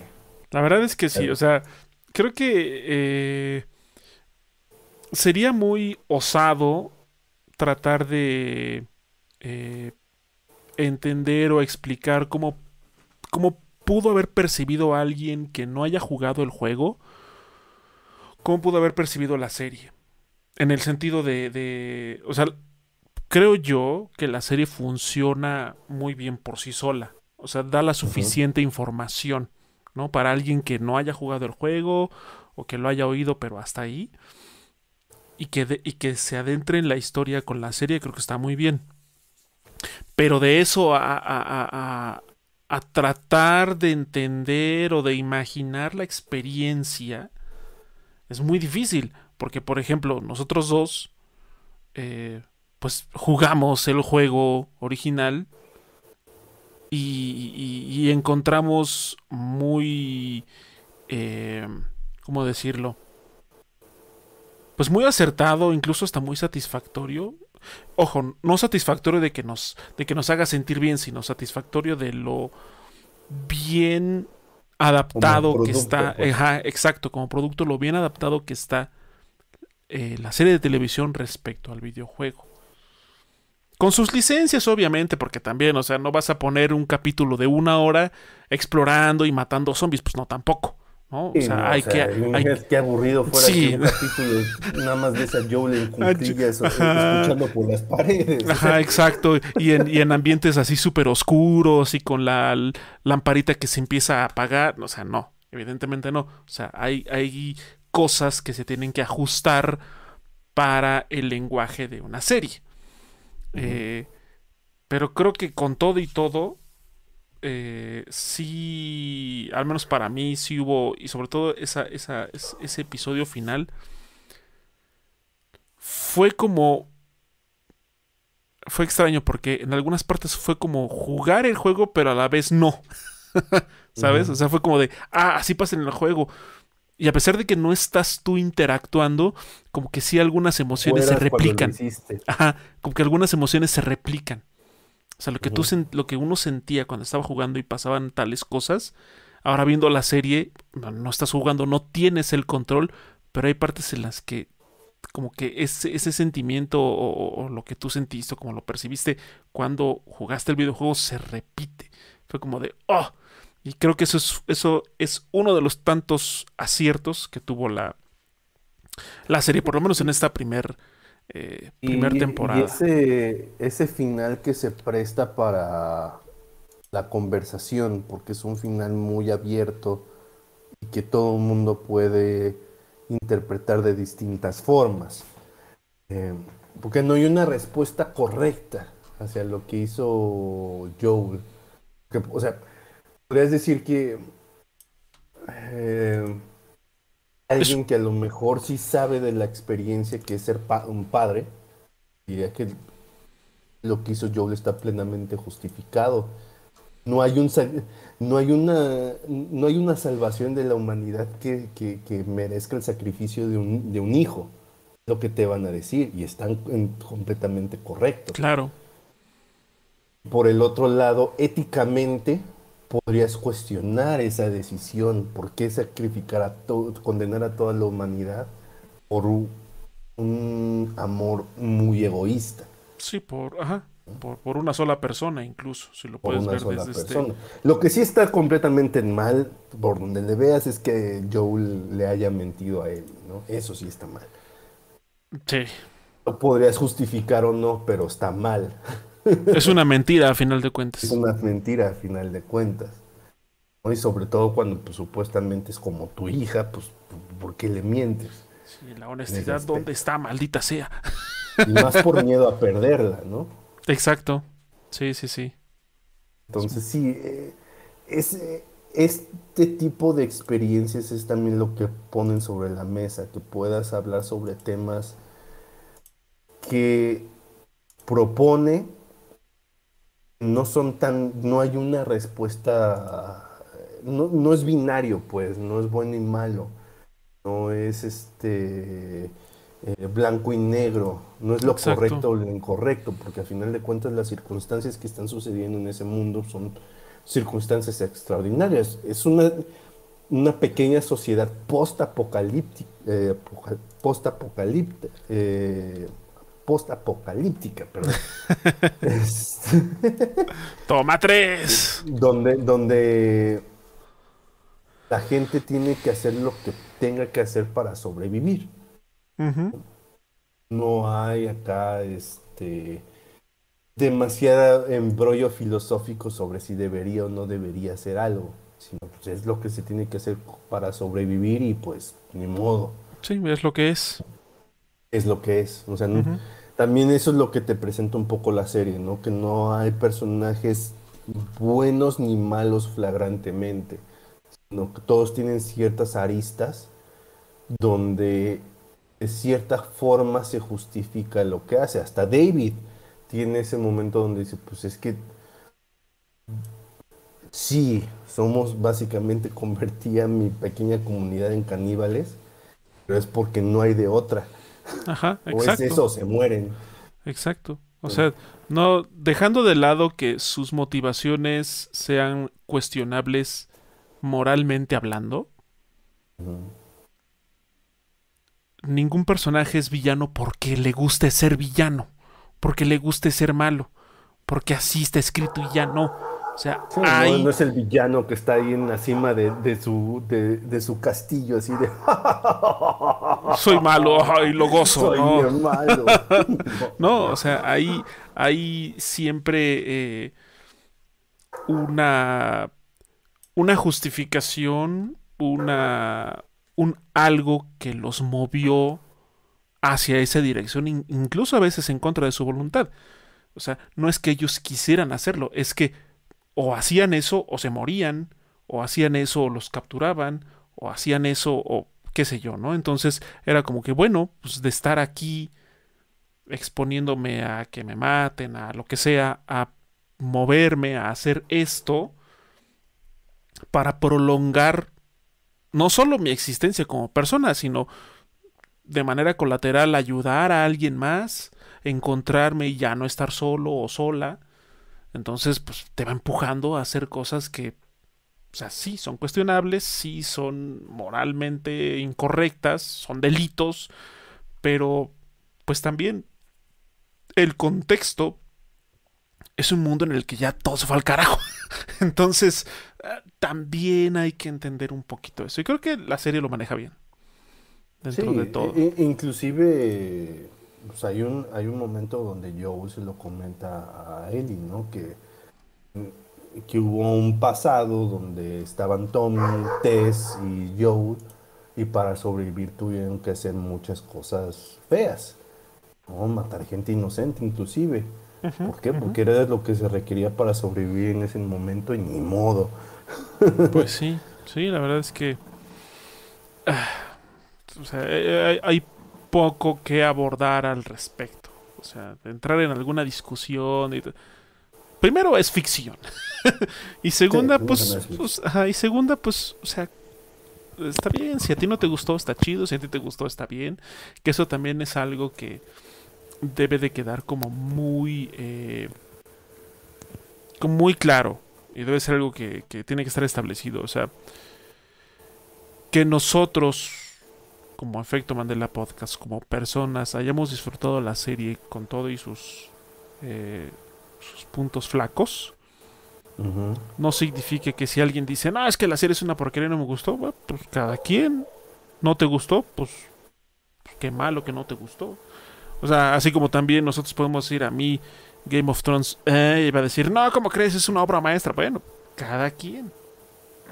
Y eso, eso, eso también es algo que siempre es importante. Que a pesar de que por mucho que nos gusten a nosotros ciertas cosas y, estemos dispuestos a, a, como decir, a meter las manos al fuego por algo, no significa que si a alguien no le gusta o si alguien lo critique, pues nos tiene que afectar.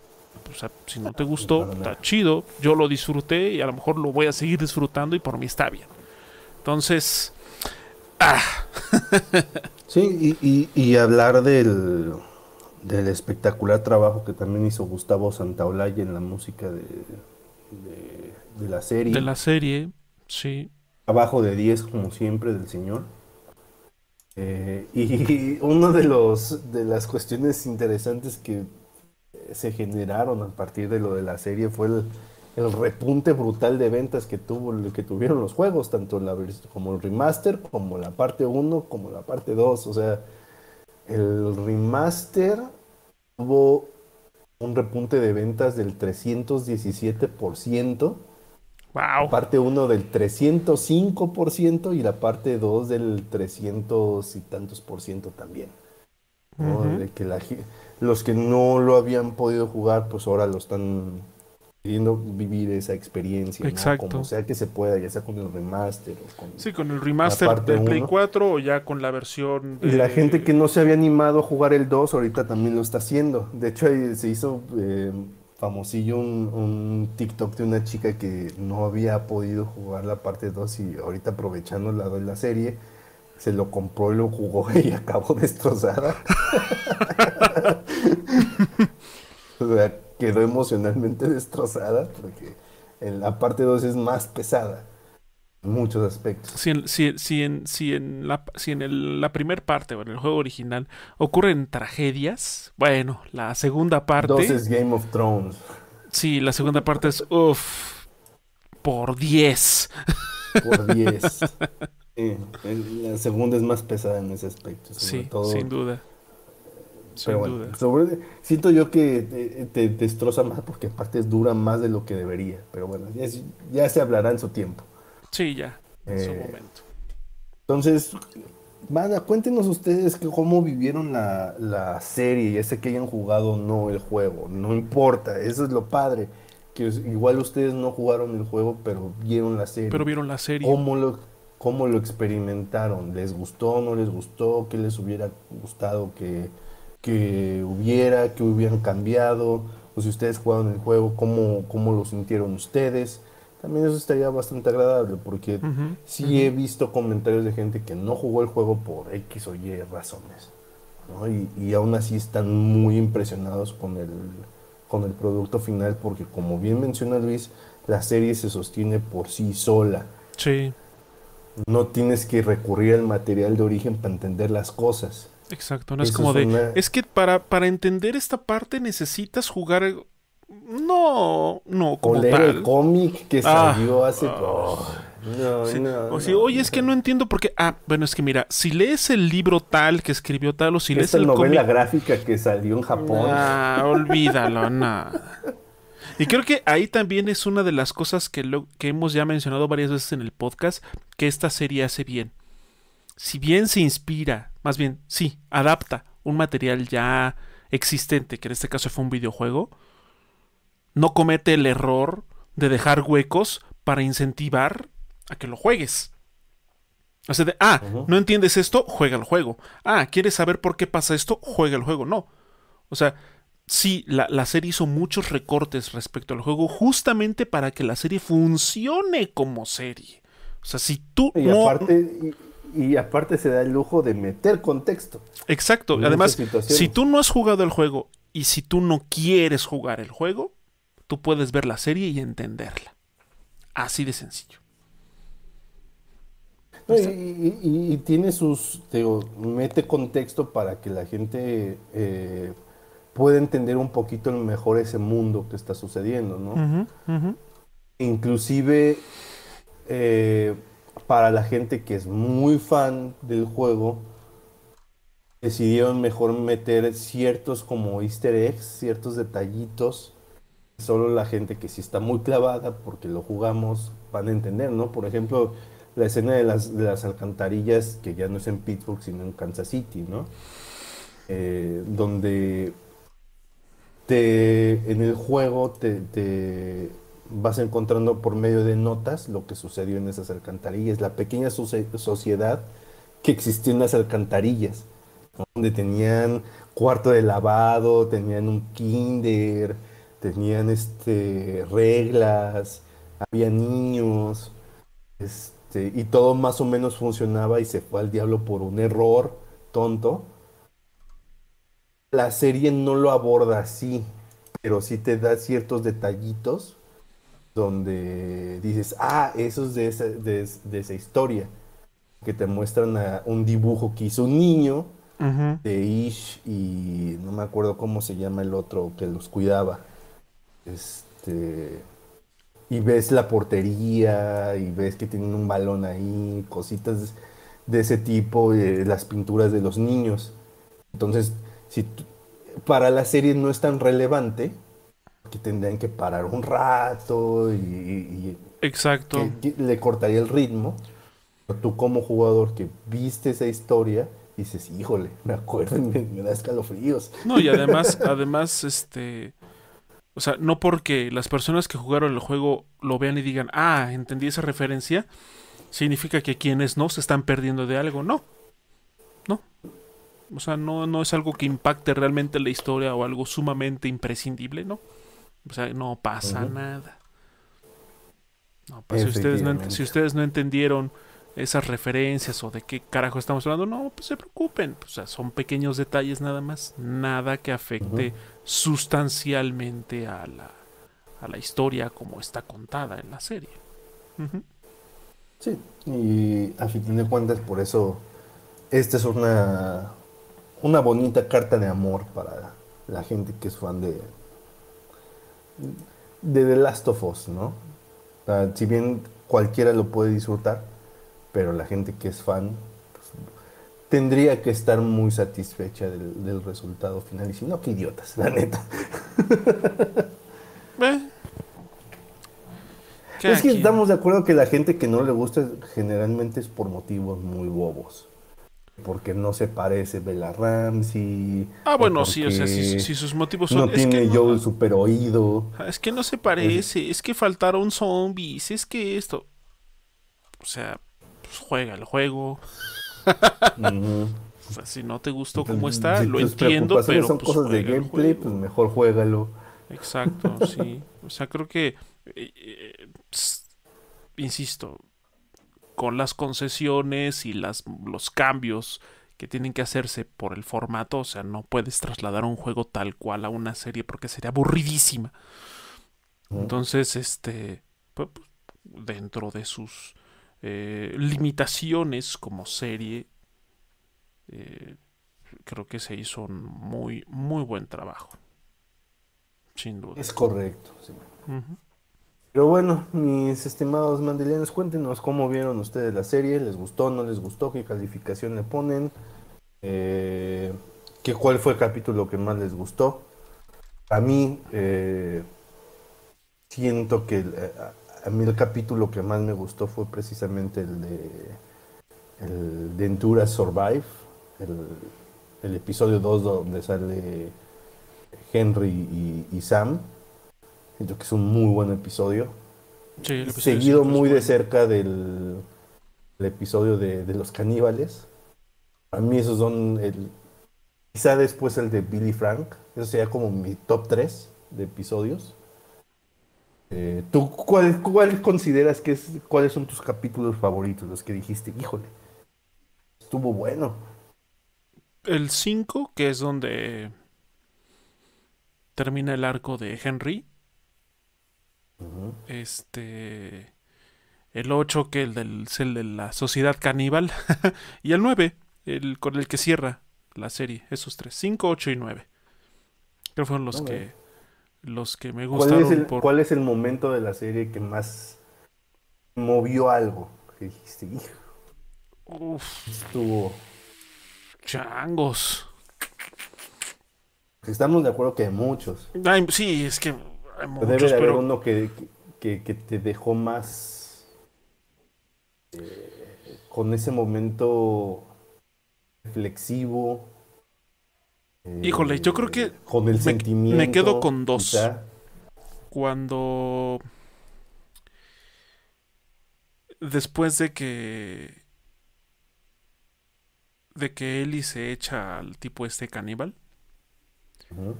Y. Cuando la encuentra Joel. Es como. O sea, está muy intenso. O sea tratas como de imaginar todo lo que está pasando por la cabeza de ella. Es como de, güey, acaba de matar a alguien. O sea, no es porque sea su primer vez, pero la manera en la que lo hizo. Y además porque, híjole, hay una... Eh, hay una línea, no sé si la estoy diciendo como tal, pero cuando está ya con, con Joel, que le dice, él trató de... y hasta ahí se queda. sí fue como de, uy, uy. Esa. Y la, y la segunda es cuando están ya en el último episodio, cuando, cuando están sentados, que justo Eli le dice que, que las heridas sanan con el tiempo. Y él la ve y le dice que no, no fue el tiempo. Esa parte fue así como de, oh, no va. Qué, qué cosas. Sí, creo que me quedo con esos dos momentos. Yo me quedaría con, con lo último de, de Henry Sam, toda esa parte del final glorioso. Y la discusión que tienen en, Jackson, este, Joel y Ellie, donde Ellie siente que Joel se quiere deshacer de ella, ¿no? Y Joel, por miedo a abrirse, este, pone una barrera, ¿no? E, esa, discusión es, siempre, siempre me pega. sí. Entonces, yo creo que para mí esos serían como los momentos más, más mueven en, más intensos. En la serie. Sí, o sea, tiene muchos. Sí en la serie. Pero para mí esos son, y pues bueno, ya Luis ya les dijo los suyos. Coméntenos ustedes también qué momentos eh, para ustedes fueron eh, particularmente sensibles, que les movió ahí la fibrita, porque debe de haber alguno. Que, Seguramente. haya movido alguna fibra, si no, de plano ustedes están muertos por dentro. Eh, ¿Y qué les gustaría ver para posteriores temporadas, porque ya dijeron que pues bueno, el segundo juego pues lo van a abordar en más de una temporada. Así que pues prepárense porque va a haber The Last of Us para largo. Eso parece. Eso parece. Así que, mis estimados mandelianos, eso sería todo por este episodio. No nos vamos sin antes recomendarles algo. Así que, mi estimado Luisano78, ¿qué le recomiendas a la banda?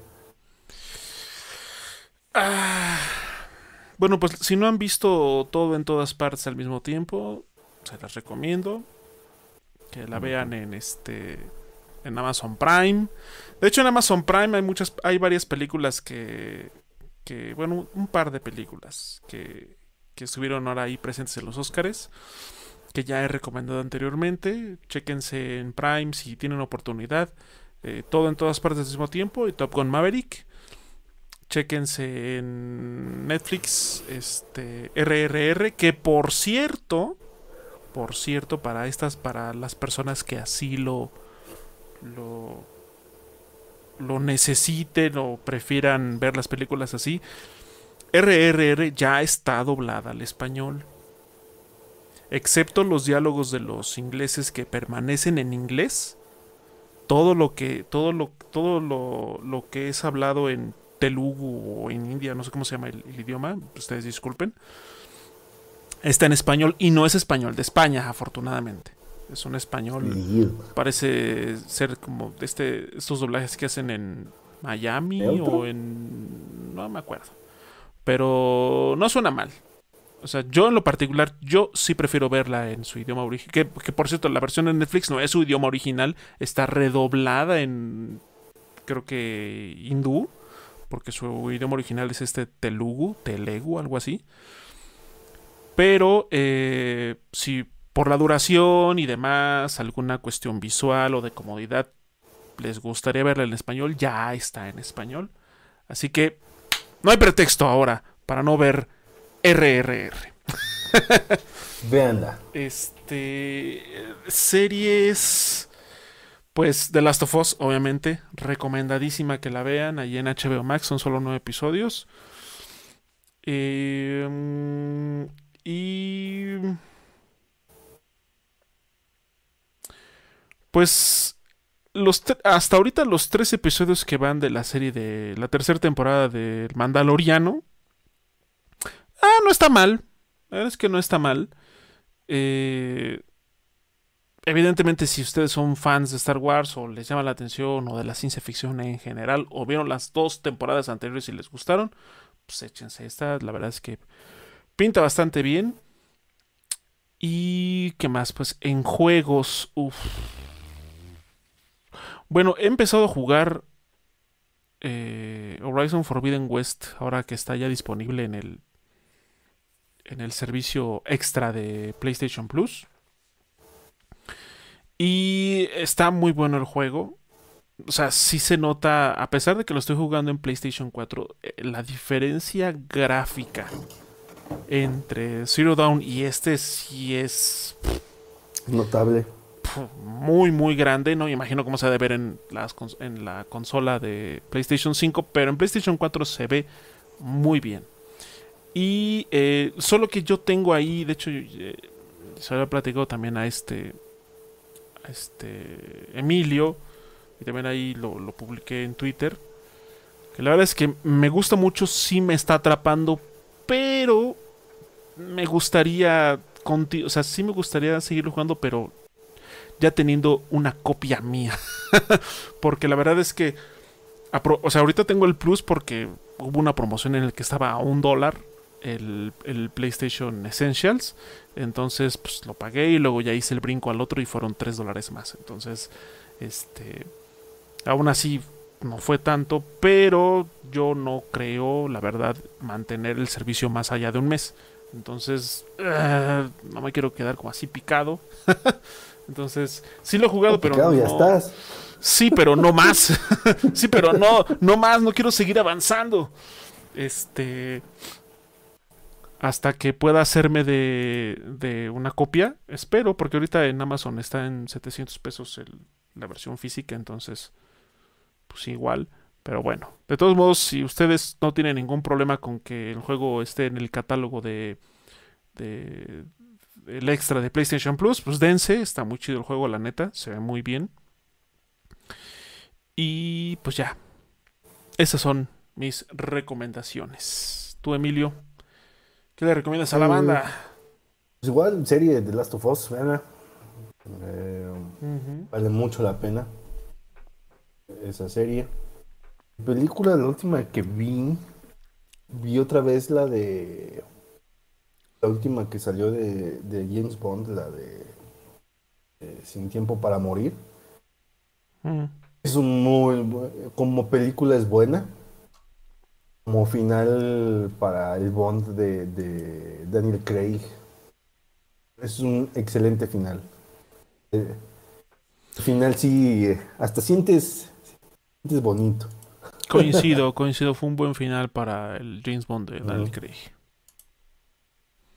Eh, triste y lo que quieras, pero es un buen final. Pero buen final. Sí, sí, sí. Este... Aunque siento que uno de, los grandes errores que, que cometió esta saga de películas de Bond, donde el villano era esta organización llamada Spectre, eh, mm. que, desaprovecharon mucho a, Christoph Waltz como villano. Sí. Le pudieran haber sacado muchísimo más porque ese tipo es un excelente actor. Este, y, y sí, se nota un poquito desaprovechado. Pero bueno, aún así, con sus eh, altibajos, donde básicamente fue una película buena, una mala, una buena, una mala, una buena. Sí, sí, casi, casi. Este, aún así fue una, una serie de películas rescatables con, con, Daniel Craig, que al principio mucha gente no lo creía, hubo muchas críticas. ¿no? ¿Cómo va a ser un James Bond con esas facciones tan rudas y aparte rubio? ¿Por qué? y al final de cuentas se ganó, se ganó su, su lugar. Eh, y pues sí, ahí vean, están en Amazon Prime, están todas, de hecho. Sí. Este, desde, desde, las, películas de este, viejitas. Sean Connery, hasta Daniel Craig. Hasta la última. Sí, sí, Todas, todas, todas. Si quieren revivir las noventeras de Pierce Brosnan, ahí están también. Las horribles que sacó Timothy Dalton, también ahí están. Las de Pierce Brosnan, güey. Creo que las de Pierce Brosnan. La, la, más pedorra es la última, la de. Eh, no, ¿cómo este? Mañana nunca muere. No, no, no, no, La de. Otro día para morir. Die Another Day. ¿Qué, qué la de donde tiene esa escena donde está como surfeando? Y es un CGI horrible. Horrible, sí, que parece, que parece de esas películas de animación de Max Steel. Así se ve, o sea, está horrible esa película. La película es horrible. Sí, pero las demás, la, de Golden Eye, El Mundo No Basta, El Mañana Nunca Muere, están nunca Muere. Están chidas.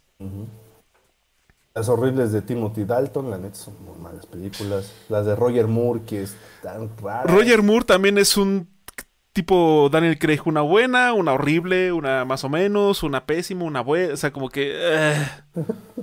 ahí va bailando. Sí, están ahí. Este, y Sean Connery, ¿no? Que eh, véanla con un granito de sal. Esas películas, porque sean muy viejas y tienen conceptos muy viejos. Sí, sí, en todos los sentidos. De hecho, creo que es en la segunda, la segunda o la tercera de, de las de Sean Connery, donde sale Pedro Armendáriz, padre. Esa película está chida también. Creo que es la del doctor, no, ¿no? No, es este. O es. Goldfinger, no, tampoco. No, a ver, es que. Octopussy. No, no, no, es. Ahorita te digo. Es... Desde Rusia con amor, no. Pedro Armendáriz. Fue en la película de. Desde Rusia con amor. Desde Rusia con amor. From Russia with Love. Esa película es donde sale este Pedro Armendáriz Pedro padre. padre. Que de hecho fue su última eh, película porque se enfermó y falleció. Luego, pues no he visto otra película de juegos. Ya terminé Atomic Heart.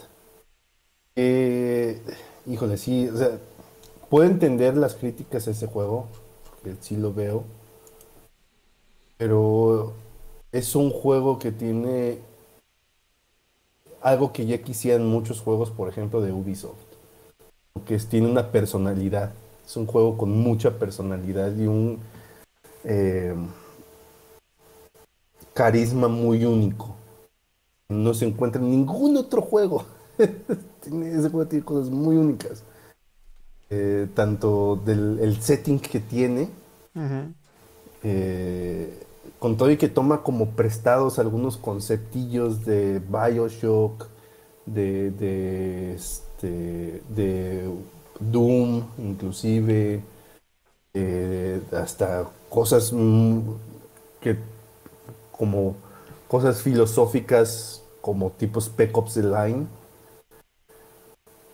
Mm. Aún así tiene una personalidad muy marcada que no tiene ningún otro juego. Ese juego tiene... Y cuando se lo propone es un muy buen juego de acción, donde la, la gorda se arma rudísimo.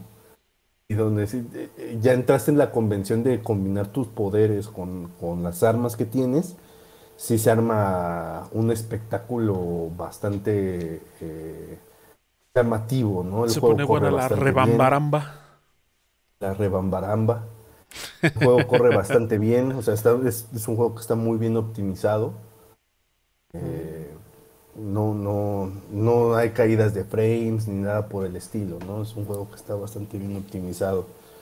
Pero sí tiene sus cositas que tienes que estar en un mood muy particular, para particular. poderlos aguantar. ¿Sabes cómo se.? A mí me llama la atención, pero ¿sabes cómo se me hace? Y no estoy diciendo que sea igual, sino.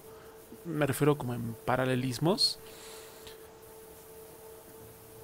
O sea, Wolfenstein es. ¿Qué hubiera sido si los nazis hubieran ganado la Segunda Guerra Mundial? Y todo hubiera sido con estética nazi. Este es así como de. ¿Qué hubiera pasado si, los, si, si la Unión. Soviética hubiera Sí, dominado el mundo? En este, en este 1955 ficticio, básicamente los rusos son los que están eh, adelante tecnológicamente del mundo, ¿no? Porque descubrieron este polímero que básicamente hace milagros. Oye, ¿y no hay, no hay este, no hay estatuas del Lermontov? No, pero sí encuentras este, mucho Lenin por ahí. Y, y- y a mí me llamó mucho la atención algunas críticas de gente que claramente se fue con lo primero que vio y no, no analizó el juego porque dice que glorifica mucho el, el comunismo y a Rusia y todo este tipo de cosas. Y es como de, güey, no mames. Si algo que te deja en claro el juego es de que los rusos están locos y el comunismo es una basura. Eso te lo deja bien en claro. Y eso algo que también tiene muy chingón el juego es su música. Su música es de, ¡mua! de 10. O sea, porque aparte de que tiene música original, también tiene como música muy tradicional de, de- de esa época. Ok. Y aparte, hay, hay como estos remixes este, tipo Eurodisco con esas canciones viejas pero modernizadas. Uf, Eurodisco. Entonces sí, ese juego uf, uf, tiene, tiene de todo, tiene de todo. Hay partes donde intenta hacer lo que hizo Doom de conectar mucho como la música con, con las, eh, Con el las gameplay. escaramuzas, con el gameplay. Mm, Y a veces funciona, pero a veces no tanto. O sea, no es tan. No, no pega tan duro como Doom en ese aspecto. Lo intenta, a veces le sale. Y a veces se queda en el camino. Pero a veces es como de. mm, mm, Falta, pudo haber sido falta. mejor. Sí, Atomic Heart vale mucho la pena, al menos para mí es un juego que me gustó muchísimo. Todo y sus, sus cositas, ¿verdad? Dos cositas. Pues ahí está. Si tienen este la posibilidad de adquirirlo, háganlo. Si o si no, pues en el Game Pass está exacto, gratis. ahí- una ahí oportunidad, hombre. ahí en Game Pass, denle una probadita y ya si les gusta y si dicen, ah, me latió, lo voy a comprar, pues cómprenlo. Tal cual. Eh, ya por fin acabé Resident 7. Ese juego es toda una experiencia. Para bien, o sea, no, no lo digo en, en- tono despectivo. Pero sí, a ratos sí se nota que fue un experimento eh, a, ver si, a ver si funcionaba. Sobre todo el engine, del RE Engine, como todavía estaban ahí picándole a ver qué sucede. Eh, la última parte del juego tiene unas texturas horribles, pero feas con ganas. Hasta parece cel shading de tan malas que son. Este, y, y- y- y sí, es como de bueno. Lo bueno es de que la agarraron rápido la onda y en los remakes del 2 y el 3 ya se ve otra cosa completamente distinta. Este, pero sí, eh, un buen juego, un juego. También empecé el Horizon Forbidden West. De- híjole, no, no me encanta la actitud de, de Aloy, porque es mucho lo que criticamos de, de Lara Croft en los últimos juegos de Tomb Raider. esta onda de que solo yo importo. Solo yo puedo salvar el mundo y nada es más importante que mi, misión, misión. Es lo único que importa, usted campesino, cállese. y tiene esa actitud y es como de, ah, la madre, güey, nada más te quieren ayudar, relájate tantito. Fíjate que en el inicio, esta parte donde Petra le invita una cerveza y y la rechaza así con. Fue como de, ah, no seas cabrón. no se va a acabar el mundo. no se va a acabar el mundo si te echas una chelita con Petra. y, o sea, y, sí, así como. ¿Qué es tu cerveza pedestre a un lado de mi misión, que es lo único que importa? No tengo tiempo. Bonita, mano.